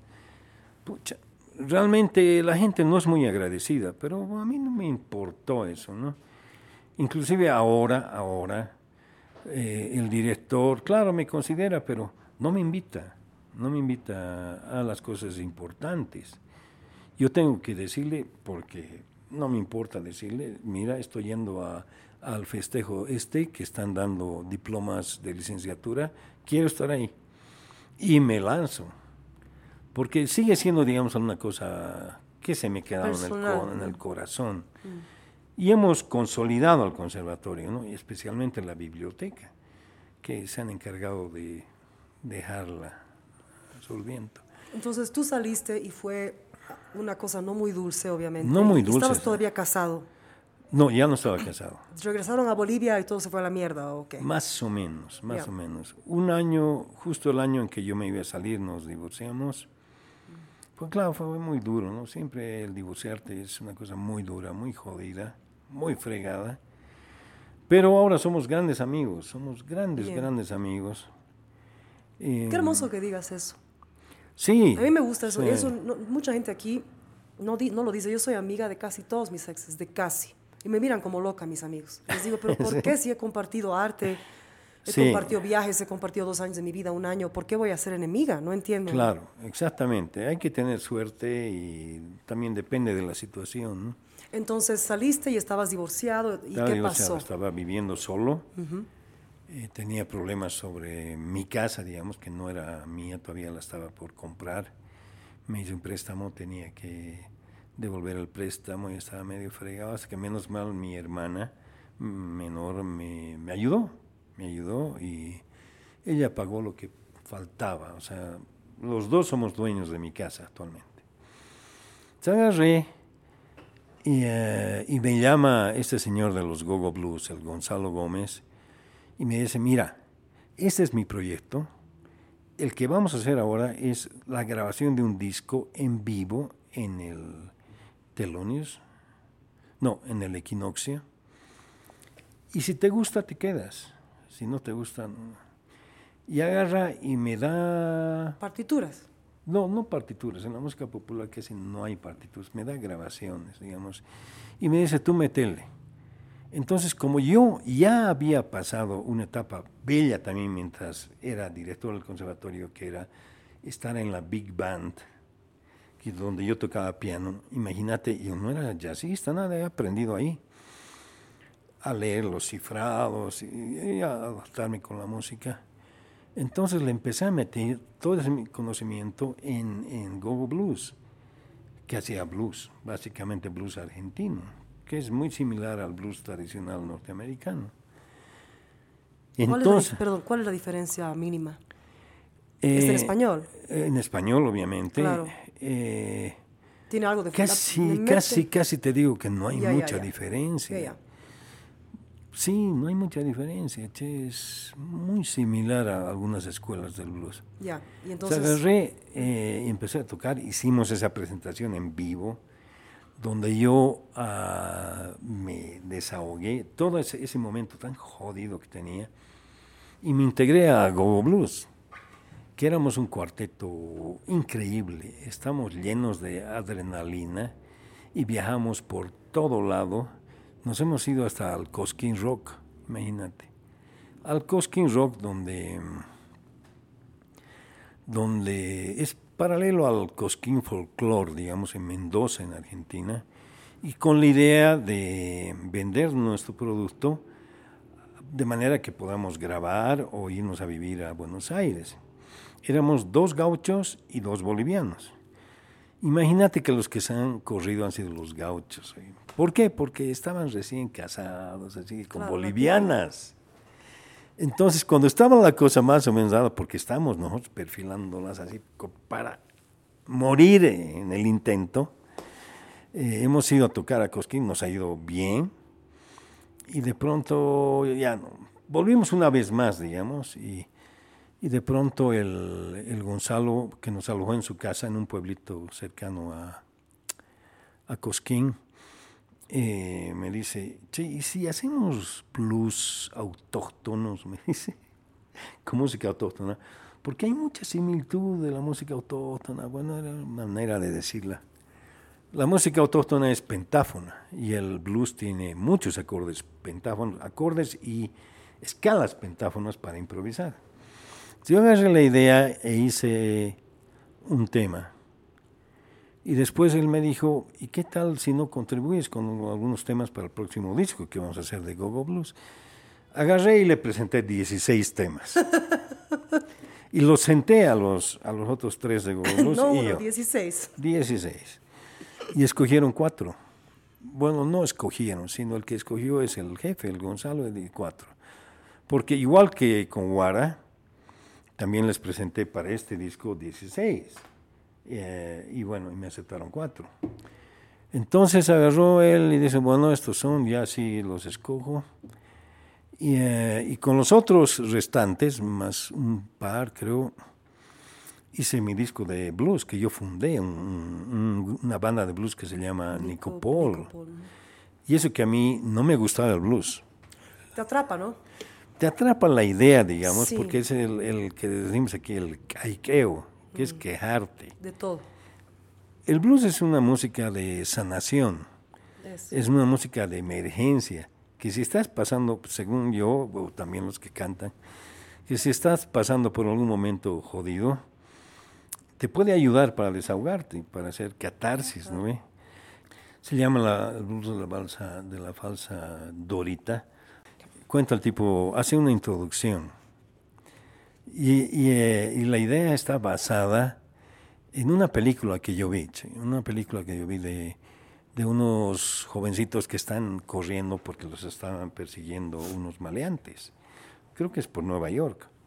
Empiezan a escaparse por un lado, por un lado, por un callejón, hasta que ven una puerta, abren la puerta, ¡puc! se entran y justo dan a un auditorio de un club de blues. Entran, los ven los, los morenos, son negritos, y no saben qué hacer. Entonces uno de los chicos dice, nos están persiguiendo. Y entonces uno de los negros. They're, chasing us, they're chasing us, claro. Creo que nos quieren pasar. Nos quieren matar. Y empieza el blues, ¿no ve? Entonces yo saqué esa idea. Y, eh, y, el cantante dice, bueno, hasta hace ya un momento que me siento un poco mal, me siento un poco mal porque la extraño la extraño, la extraño tocarla, extraño estar con ella, pero por otro lado no la soporto. No podría ser esto peor, digamos, ¿no? Y lo peor que me pasa es que no sé por qué mierda le hice caso. ¿Por qué tanta estupidez? Si esto sigue voy a parar. Entonces vas, tienes que escucharla, es, es muy chistosa, digamos. ¿no? Entonces, eh, él dice también, eh, y yo eh, reprimiéndome, comprándote, perdonándote, y tú negándome. Entonces, esa, esa experiencia, imagínate, yo estaba ya ascendiendo, perdón, con este disco, con mi actividad del blues, y paralelamente estaba tocando con Guara y con Gogo Blues unos mejores grupos de acá, realmente. Lo de Wara, ¿cómo sucedió? O sea, te, llamaban, me sabían de vos, pero ¿cuándo te volviste parte de Wara por el tiempo? Ah, ya. Eh, ellos me... Fue una cosa increíble. Pues yo te puedo decir que yo, yo, yo tú sabes que es, es una de las bandas favoritas mías bolivianas. Y te, lo, te lo, repito y te lo repito porque tiene lo místico con lo salvaje, lo, rebelde, tiene, tiene la rebeldía, tiene la tiene fuerza. Tiene sueño tiene, lo psicodélico, no sé. Tiene psicodélico, tiene todo. Y sabes que verlos en vivo me ha rayado esa Ah, no. Me he muerto. Es, se transforman en vivo, se transforman, son otros, porque en la realidad a veces pueden ser también diferentes, medio duros, no sé, pero hay que aprender a conocerlos a cada uno. Entonces, eh, Guara ha sido muy chistoso, che, porque me llama un día el bajista, que es el más cercano a mí, el Omar y me dice, hermano, mira, eh, necesitamos que filmar contigo, igual que Gogo Blues, un, eh, un DVD para, era el 2000, 2006 era. Em, así que si quieres bien, sí, sí, le digo, me encantaría. Y PUC, fui, filmamos el DVD, el 2006, un año no me llamaron y me llaman el 2007. Y me dice, hermano, ¿te gustaría ir a, China? Pero claro, les di, ¿cómo no? Ven pues, vamos a ensayar, chan, chan, chan. Y me involucré con ellos en el viaje a China, que nos fuimos China-Japón, y nos fuimos a esa feria internacional que hay mundial, que, que, cada año hay en diferentes lugares, que esto era en Shanghái. Y de paso el embajador boliviano nos invitó a que nos quedáramos en Pekín. Así que fuimos a Pekín, después a Shanghái y después a, al Japón. Pero lo más chistoso fue cuando yo les acepté y fuimos a la Cancillería. Y ahí me contó el Omar y me dijo, ¿sabes qué, hermano? Lo que pasa es que para que vayamos a, a, a China, fui donde la persona que está organizada, que era una chica que te había conocido, me dice, y justo era una ex chica mía. Y les había dicho a los guará, ok, ustedes van, pero si va el Nico. ¿Puedes creer? No sé si será cierto, pero, pero así hemos ido. Y tú sabes que eran muchos inscritos y solamente fuimos dos o tres grupos, nada más. Le hemos pasado pues, bomba. ¿Cuánto tiempo estuvieron? Hemos estado, en total hemos estado cuatro semanas entre China y Japón. Increíble. ¿Cuál, te ha gustado? ¿Qué cultura te ha gustado más?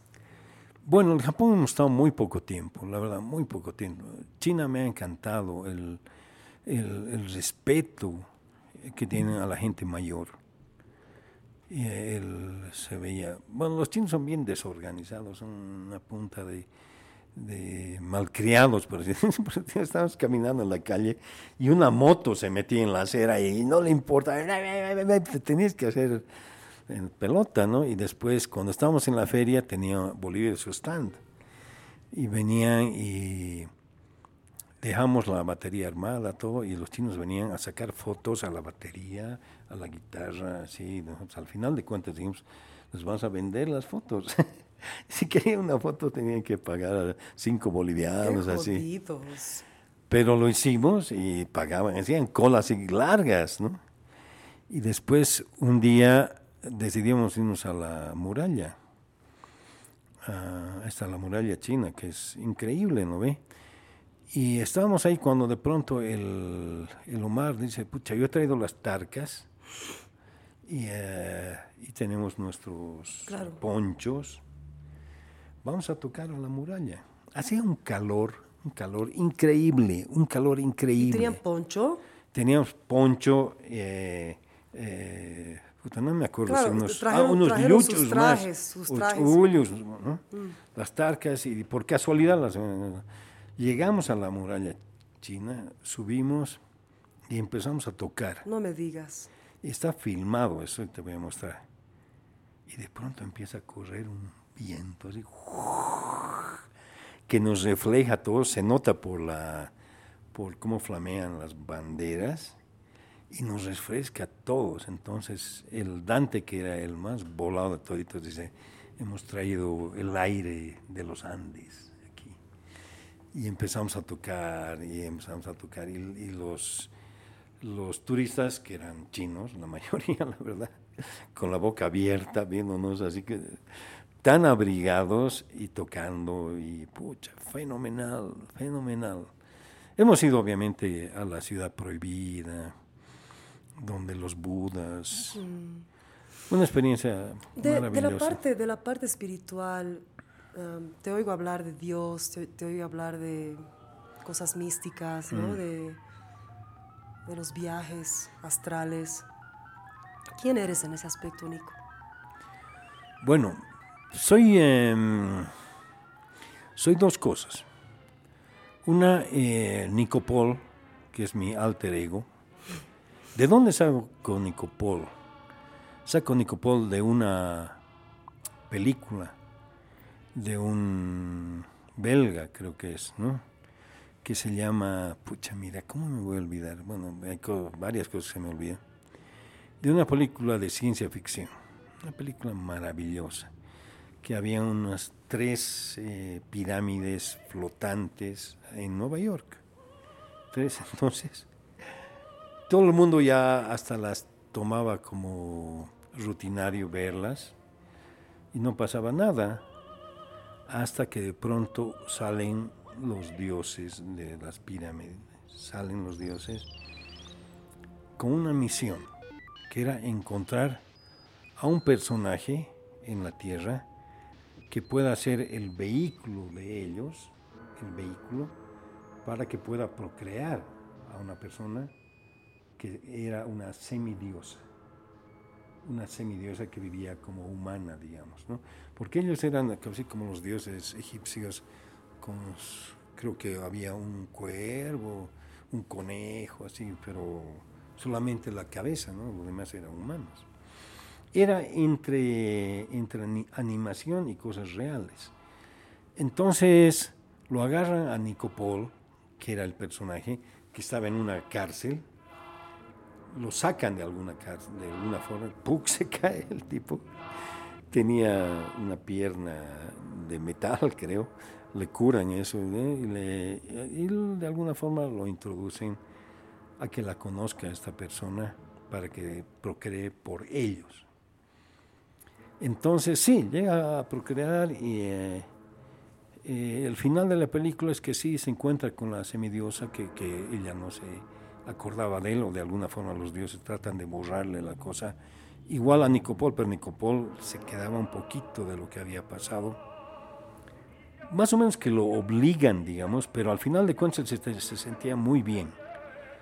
Entonces yo de alguna forma me considero un emisario de los dioses para entregar la música que viene de ellos, digamos, y que a través mío se puede hacer eh, realidad, digamos.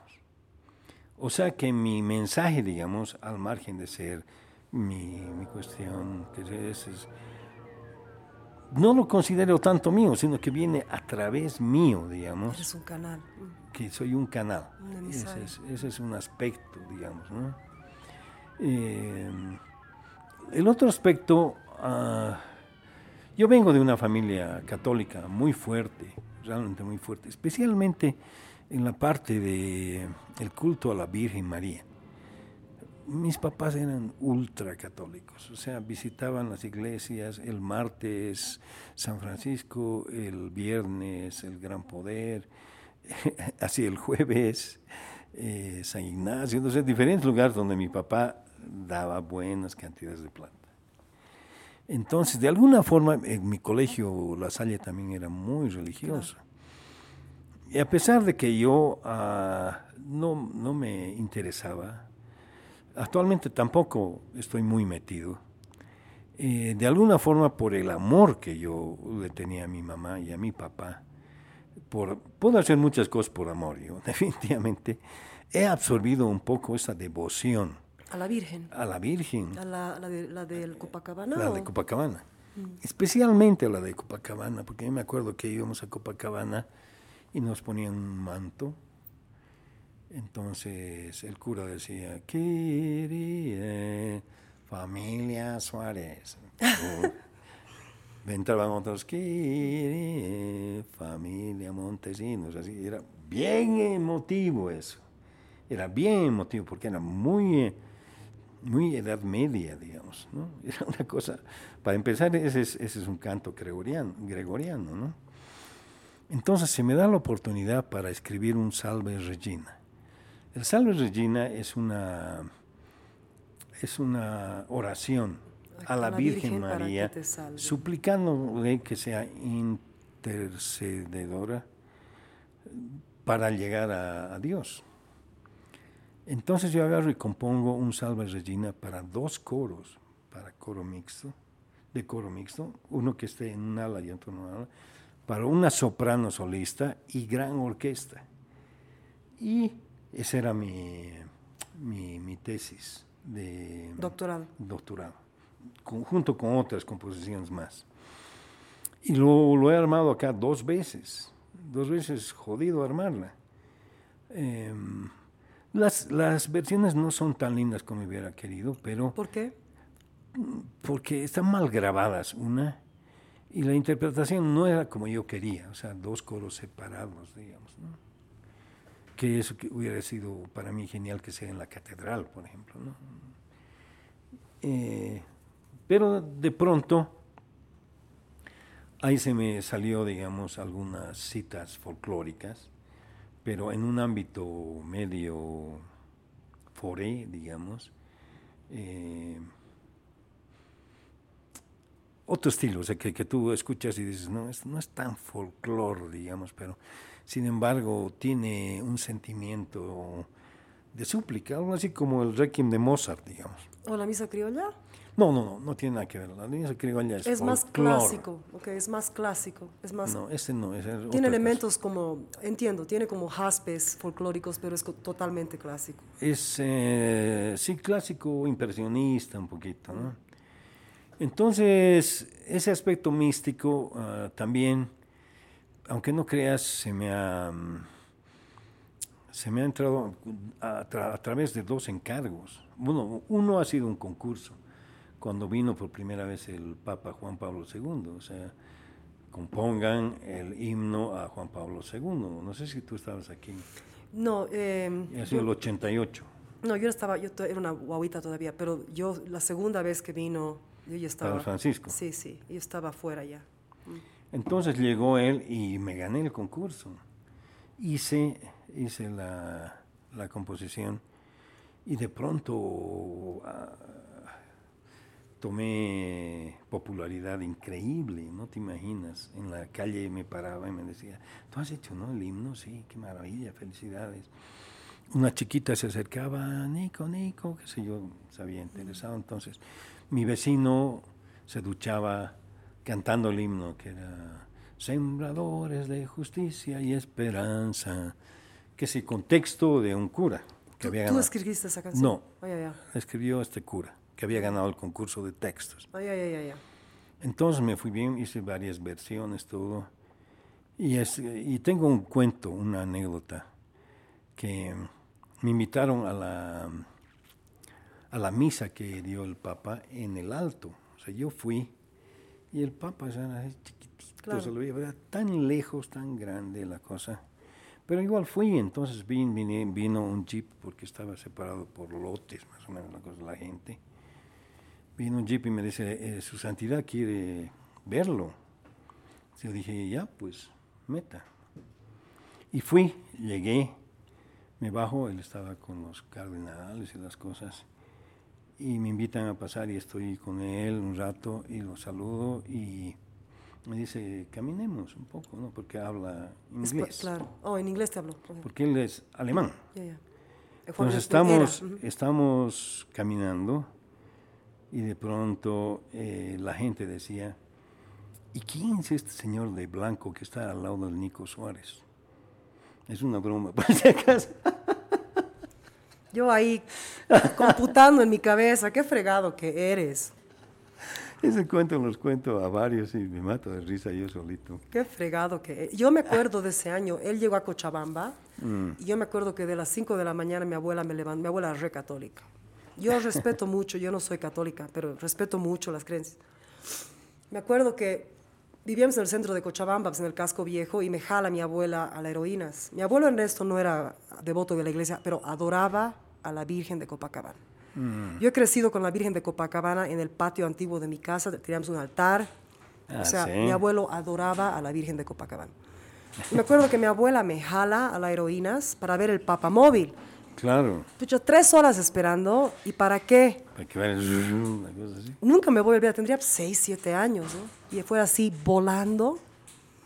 Pero no sentiste algo, de- una cosa increíble. No, sabes que no, nunca, nunca he sido mucho de darle ese poder al ser humano, Am, ni siquiera con mis ídolos en la música, ni con María Calas, ni con Juan Luis Guerra, que los, así los tengo arriba, ni...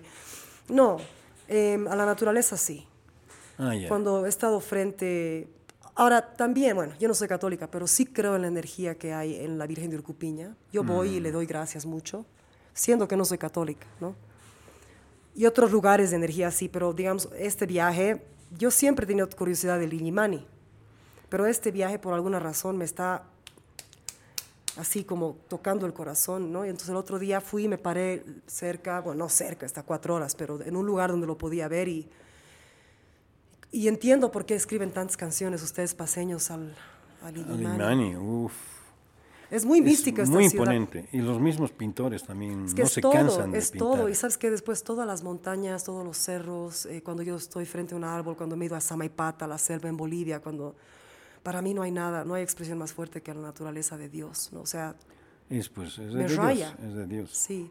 Y el ser humano también puede ser eso, pero hay pocos seres humanos que me han llegado así a conmover como para decir, wow, o sea, ¿qué? O sea, es, es como que siento que falta mucha iluminación, ¿no? Claro, ¿no? Y en mucha época sanidad. al menos. Sí, en mucha Tan sanidad. funcional y... Pero es hermoso, la, la fe es muy importante para mí. Yo, yo empecé a tener fe en algo a mis 20 años, yo no creía en nada. Tuve una experiencia pésima con un cura cuando tenía 11 años.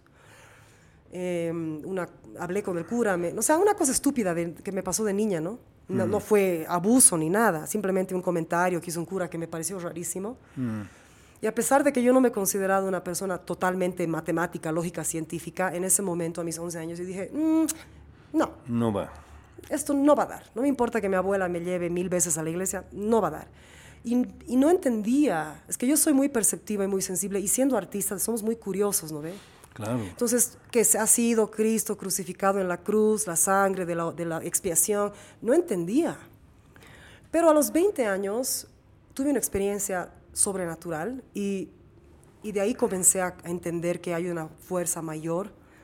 Y uh, también trajo pues, a todo tipo de estudios filosóficos, de teología, de religiones. Y, y ahora yo me considero una persona, agarro herramientas y creencias de todas partes. Me considero mística, porque pienso que si hay estas creencias en el mundo, es porque todo tiene una razón. O sea, no es como que solamente los católicos, solamente los judíos, solo los pachamamistas, solo no si existen es, por, es una razón, ¿no? Entonces, claro. hay espacio para todo y trato de entenderlo, pero la fe, especialmente para mí como artista, ha sido esencial. La fe en algo mayor, en una guía, en un don, ¿no? Como tú dices, yo también me considero un canal. Me considero un eso canal. es muy bueno, te digo, porque mm. te da... Humildad, primero que nada. Mm. Te da representatividad, digamos. Dices, sí, yo soy humano y represento sí. a, lo, a lo, te iba a decir a lo bueno de la humanidad, sí. pero aunque no, pues lo represento porque trato de hacer las cosas bien, digamos, con amor. Entonces, pero sin embargo, a ver, sin embargo, puedes pensar lo que quieras, digamos, cada uno puede ser, Todos. pero te tienes que ayudar, te tienes que ayudar. Si tú eres artista, tienes que ayudarte a llegar no te tienes que conformar de una presentación, o sea, de una cosa cerrada. Tienes que ir, tienes que propagar la buena nueva, una cosa así. Y decirles, señores, porque es bien difícil. O sea, yo lo estoy viendo con esto, con varias cosas que hago, que la gente, hay algunas personas que me llaman y me dicen, mira viejo, yo el disco del, de, de Nicopol lo estaba escuchando como tres años cada día, así me dicen, ¿no? Otra persona me ha llamado y me ha dicho, hermano, llorando, me ha dicho, gracias a ti, viejo, no me he suicidado la otra vez. Mm. Porque te he escuchado, te he escuchado dirigir el disco del Guara Sinfónico, que eran básicamente mis arreglos, ¿no? Gracias. Y pum, me ha colgado que era otro amigo, ¿no? Y así, cosas que esas cosas, yo me sorprendo así de poca gente. Pero em, yo sé que hay más de estas personas, pero que tengo que hacerles recuerdo. Por eso es que yo en el Face agarro de pronto, les paso cosas que me han sucedido hace tiempo, para hacerles notar que todavía estoy vivo, que todavía estoy haciendo cosas. Y hay algunas personas que creen que lo que he pauteado de hace tiempo eh, es actual. Me dicen, sí, qué bien, adelante, cuando ya, lo había hecho hace tiempo. Ahí me doy cuenta de que no lo habían concientizado. Entonces, eh, parecería un poquito... Ah, bueno, es molestoso sin duda, es, sacrificado hacer esas cosas. Por ejemplo, el Villalpando estaba escribiendo una segunda ópera. Y le digo después de tiempo, mi maestro, ¿cómo va con su segunda ópera? Me dice, no, Nico, no la voy a terminar porque es mucho sacrificio pero sacrificio porque él escribe muy bien. No, me dijo, ¿quién me la va a montar? Yo ya no estoy, el Villalpano tiene 82 años. Y me dice, ¿quién la va a montar? Me dice, no, no vale la pena, me dice. No. Y tiene toda la razón. Pero yo, sin embargo, eh, estoy haciendo estos dos libros. Tengo tres libros más que los voy a hacer, o dos, por lo menos dos más hasta fines de año, del próximo año y tengo que hacerlo y no voy a pensar en otra cosa.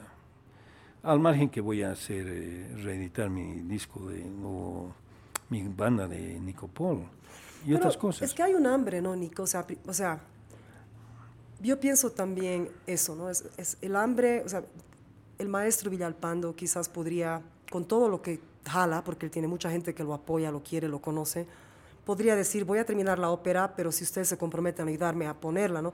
Pero se requiere un hambre, un ciclo de vida. Yo hace tres años no hubiera podido volver a Bolivia ni cagando, ¿no? No hubiera podido hacer la música que estoy haciendo ahora. Hace diez años en la vida hubiera podido sacar un disco de jazz o lo que he hecho. Y es un poco obedecer los ciclos, ¿no? Tú, tú, estás obedeciendo a tu ciclo de productividad. Eres una persona quizás por la forma en la que has crecido, rodeado de tanto amor, tanta fruta musical, tanta belleza, tienes esa raíz de productividad que quizás nunca se va a pagar, nunca jamás en la vida. No, no, se va a pagar, no se va a pagar hasta que... Por cualquiera que fuera la razón. Y hay gente, por ejemplo, que no, o sea, tienen ciclos. Yo he tenido un ciclo de dos años, he escrito cero, cero música, estaba cantando salsa, me he dedicado a eso, me he dedicado a disfrutar de eso. Una canción, una letra de una canción no he escrito.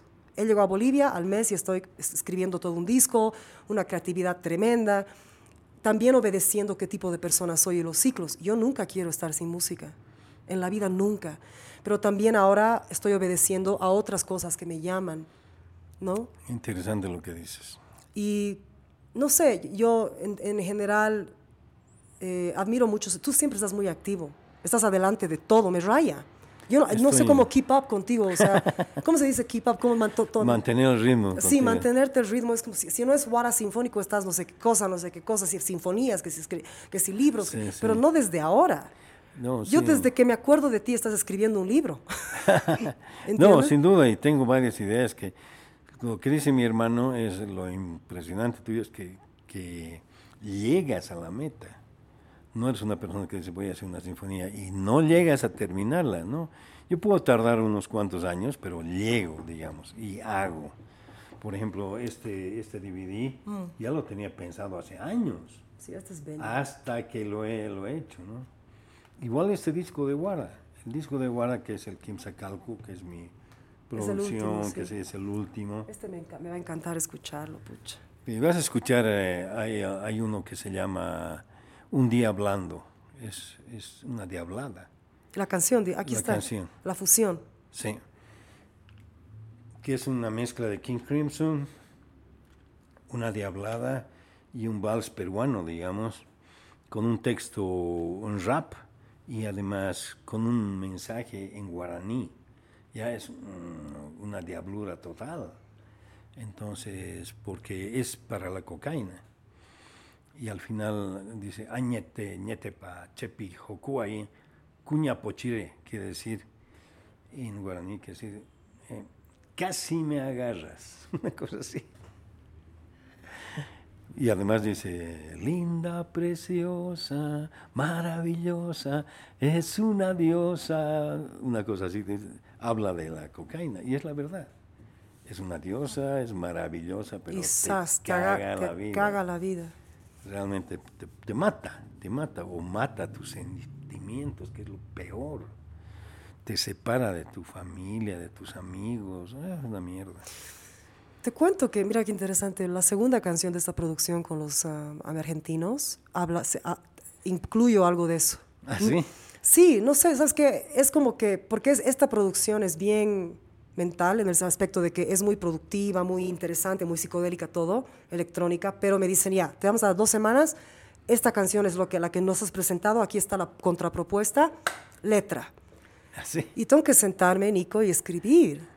No es que tengo que esperar que me llegue Dios, las músicas. Ah, no, no, no, no, ya te he dicho. Es... Pucha, ¿y sabes qué? Es una sacadera de mierda porque te sientes y no sale nada.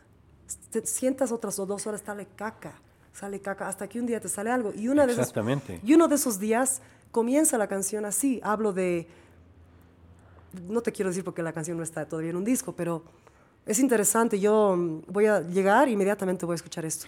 Escucha, y ahí está el, el, entierro al ser interplanetario. Sí, me has dicho, me has es el tema 3 que está ahí. Buscándote. No, no, no, no, eh, no es el número 3, sino se llama Tema ah, tema Ah, el segundo. El segundo, sí. Purish, purishaña. sí, Purichaña, no sé. Purichaña. Nico, em, gracias. Gracias por haber venido a hablar conmigo. Yo te admiro y te quiero desde hace mucho tiempo. Y nos hemos visto, nos hemos abrazado a veces, pero nunca hemos podido hablar así. Espero que no sea la última vez.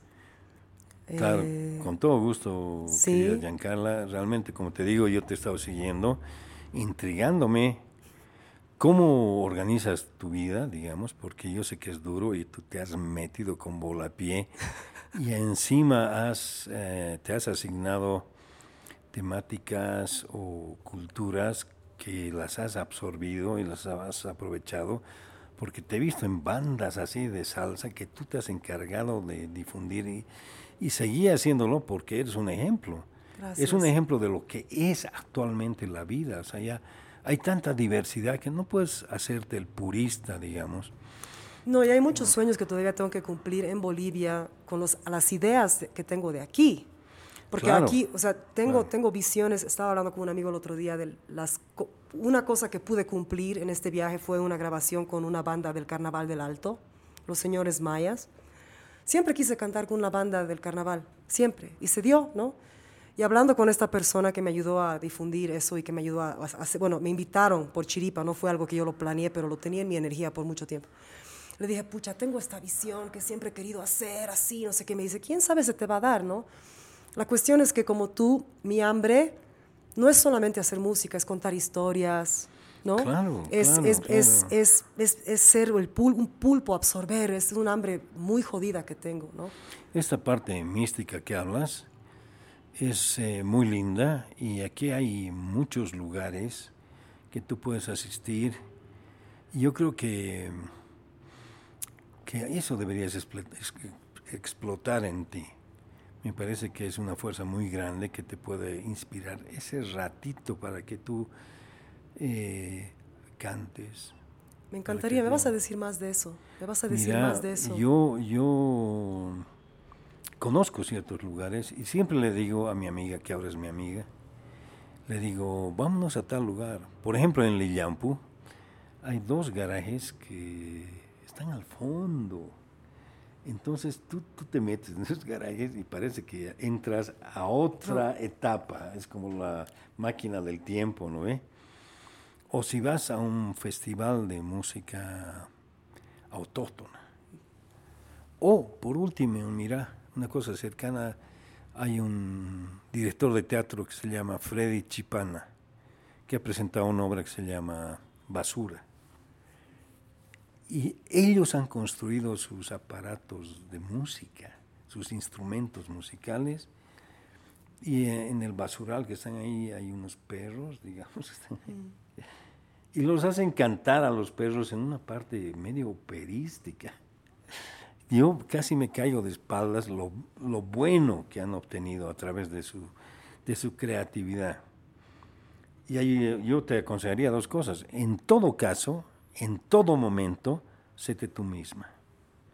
Por más que estés haciendo cualquier vaina, por más que te parezca ridículo, todo, alaba a las ridículas, por más que pienses que les va a caer mal, no, séte tú misma y mantén eso de tu autenticidad, tu identidad contigo misma para empezar. Después ya tendrás tiempo de, de reflejarte en los aymaras en los canvas, lo que sea.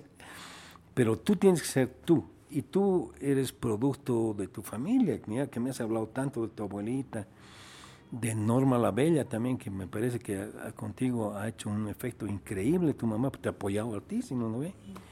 Y así de tus amigos y de tu familia. Y tus amigos que te queremos también agarramos y nos, nos convocas también para hablar, decir cosas de tus ideas, digamos, y escucharlos. Porque te digo que hay también músicos que son un poquito egoístas, Ay. que no quieren comentar sobre sus cosas. Eh, te entregan así con cucharilla, pero se alimentan de tus cosas también, ¿no? Pero eso, ¿qué te importa? No te importan. Mientras tú seas, que te veo sumamente extrovertida, generosa, y todo eso, yo te, te vislumbro un excelente artista. Gracias. Pero no pierdas eso. Y además, Nunca. una cosa que me parece excelente que hago también yo, que como tú dices, son etapas también. ¿Qué pasará después? ¿En qué momento cambiarás y que, que querrás danzar al Árabe. viento? ¿No ve? Árabe. Lo que fuese, sí. Con tus músicas místicas. O tocar un instrumento. Mm. ¿Qué sé yo? ¿Qué pasará? Mientras puedes entregar ese tu sentimiento con honestidad, Genuid- sí, con honestidad. amor y cagándote en todo el mundo, la verdad. Cagándome en todo el mundo. Me Ahí encanta. te va a salir todo re bien. Y una vez que salga, lo vas a repetir y repetir hasta que les guste, caramba. Nico, ¿dónde te amo? ¿Dónde te puede ver la gente? ¿Dónde pueden encontrar tus obras? ¿Tienes un sitio web? Bueno, eh, no tengo el sitio web Ah, Pero ahí dice, ya, ya, era solo ah, tengo solamente mi correo, mis teléfonos. Claro, pero Nicolás Eizaguirre estás en el Facebook. Nicolás Suárez Eizaguirre, estoy- Nicolás Suárez Eizaguirre en el en el Facebook. Facebook. Sí, estás mucho. Tengo casi todas mis obras en eh, la tienda esta que se llama Surco. Surco aquí está, en, la, eh, en el está- Prado. Está, no, en la 6 de agosto, donde está el salón de té que se llama Utópica Ya. o, o Épica. Surco se llama el lugar de Surco, música. señor, que está ahí mismo, que está entre la Pedro Salazar y la Pinilla. Ya. Ahí, ahí están todas mis obras, ahí vendo varias. Pero la gente te puede contactar Me puede directamente. mejor que me contacte a mí. ¿Tú tienes el plan de subir tu música a las, a- He subido algunas cosas. en el Spotify y todo eso? Sí, Ya. Pero la mayoría no están subidas. Bueno, mira, eh, yo la intención que tengo es que se difunda mi música. Eh, claro, algo- para algunas cosas les cobro los derechos de autor, los royalties, yo. Claro. Para otras no. Por ejemplo, estas para piano, ah, podrían tocarlas sin ningún problema. ya. Eh, pero que me digan para qué quieren, en qué circunstancias. Están grabadas aquí a través del internet, de ese link que te pongo en YouTube. Sí. Puedes escuchar tanto este como el otro libro, como el próximo libro que va a ser de blues. Me muero. De blues, eh, rock, folk y fusión, que son todas mis obras que he, he escrito en esa línea. También la vas a poder escuchar. O sea, está, está la cosa. Si quieres montarla, ya tienes la partitura. Claro. Y los arreglos, no sé si me van a entrar, pero voy a tratar de meterlos de algunos arreglos. ¿no? Pues perfecto, entonces cualquier cosa la gente te puede buscar. Felicidades por toda tu obra, gracias por tu cariño siempre, desde el principio que me has conocido, me has tratado con tanto Sí. amor. Has sido una persona muy especial para mí, eres y siempre vas a serlo. Gracias. Y nos vamos a ver pronto, a ver qué otros libros Sí. estás escribiendo y qué otras obras sí, nuevas. Te quiero mucho. Yo también. ¿Hay hay algún Y show con Wara o no, bueno, yo sé que no estás tocando con ellos, pero hay Todavía algún no. show que viene? Viene, mira, eh, yo voy a dictar esta conferencia el primero en el Centro Sinfónico a las 11 sobre mis obras con esta perspectiva del compositor. Em, no, después voy a estar escribiendo. escribiendo ¿Cuándo te vas a presentar otra vez? Yo quiero verte en Me vivo voy a otra presentar vez. en Cochabamba, ¿Cuándo? Eh, probablemente en marzo, con las canciones para niños. Pero las canciones para niños están filmadas y grabadas, pero todavía no las he pasado al link que está acá. Las voy a pasar para Claro, que todo el mundo chequee cómo es el show. Y bueno, mi intención es que todas mis, mm, todas mis obras estén en el internet, que la gente pueda ver. Y no sé, eh, no sé si en, en un sitio web o a través de, del YouTube, no más. No sé cuál es mejor, la verdad. Eso tengo que informarme. Vamos a hablar, vamos a hablar de eso. De eso Yo pienso que hay, hay me- que me ver. encantaría. Sí, sí, sí. Pero inclusive darle las partituras y sin mucho costo, digamos. o sea, Claro. porque de alguna forma esta temporada me ayuda mucho vender los libros, te digo. o sea, Claro que sí. Los CDs ya la gente casi casi no, no escucha CDs. ¿Y los libros dónde puede comprar la gente? En, Eh, en- a través mío o oh, en Surco surcos. también. ya, los- también los, los, los, los libros, no sí. solo la música. Sí, ya. sí, sí. Un abrazo, entonces. Está todo eso y pucha, mil gracias. y- Y yo Es un confío, honor. confío grandemente en ti y a ver si es que la volvemos a plantear la ópera, charlamos. Yo quiero hacer tu Salve Regina. El Salve Regina también. Eh, eh, acabo de cantar con la orquesta en, en Cochabamba Sí, sí. y he cantado una, una, he cantado una pieza bella eh, de, eh, hecha para soprano, es la de Scorpions, Winds of Change. Sí. Han hecho para soprano y orquesta, me ha fascinado. Te lo voy a mandar en la... No Todavía no he digas, publicado la filmación, te va a encantar. Ya, ya. ¿Sabes que ha sido raro de tantos años no cantar puro clásico? Él llegó a Cochabamba, así clásico, clásico, la novena de Beethoven, y me ha encantado. Pero no es lo único que quiero hacer.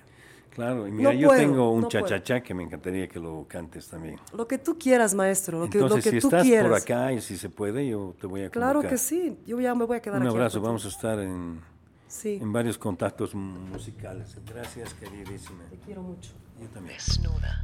Lengua desnuda. Lengua desnuda. Lengua desnuda.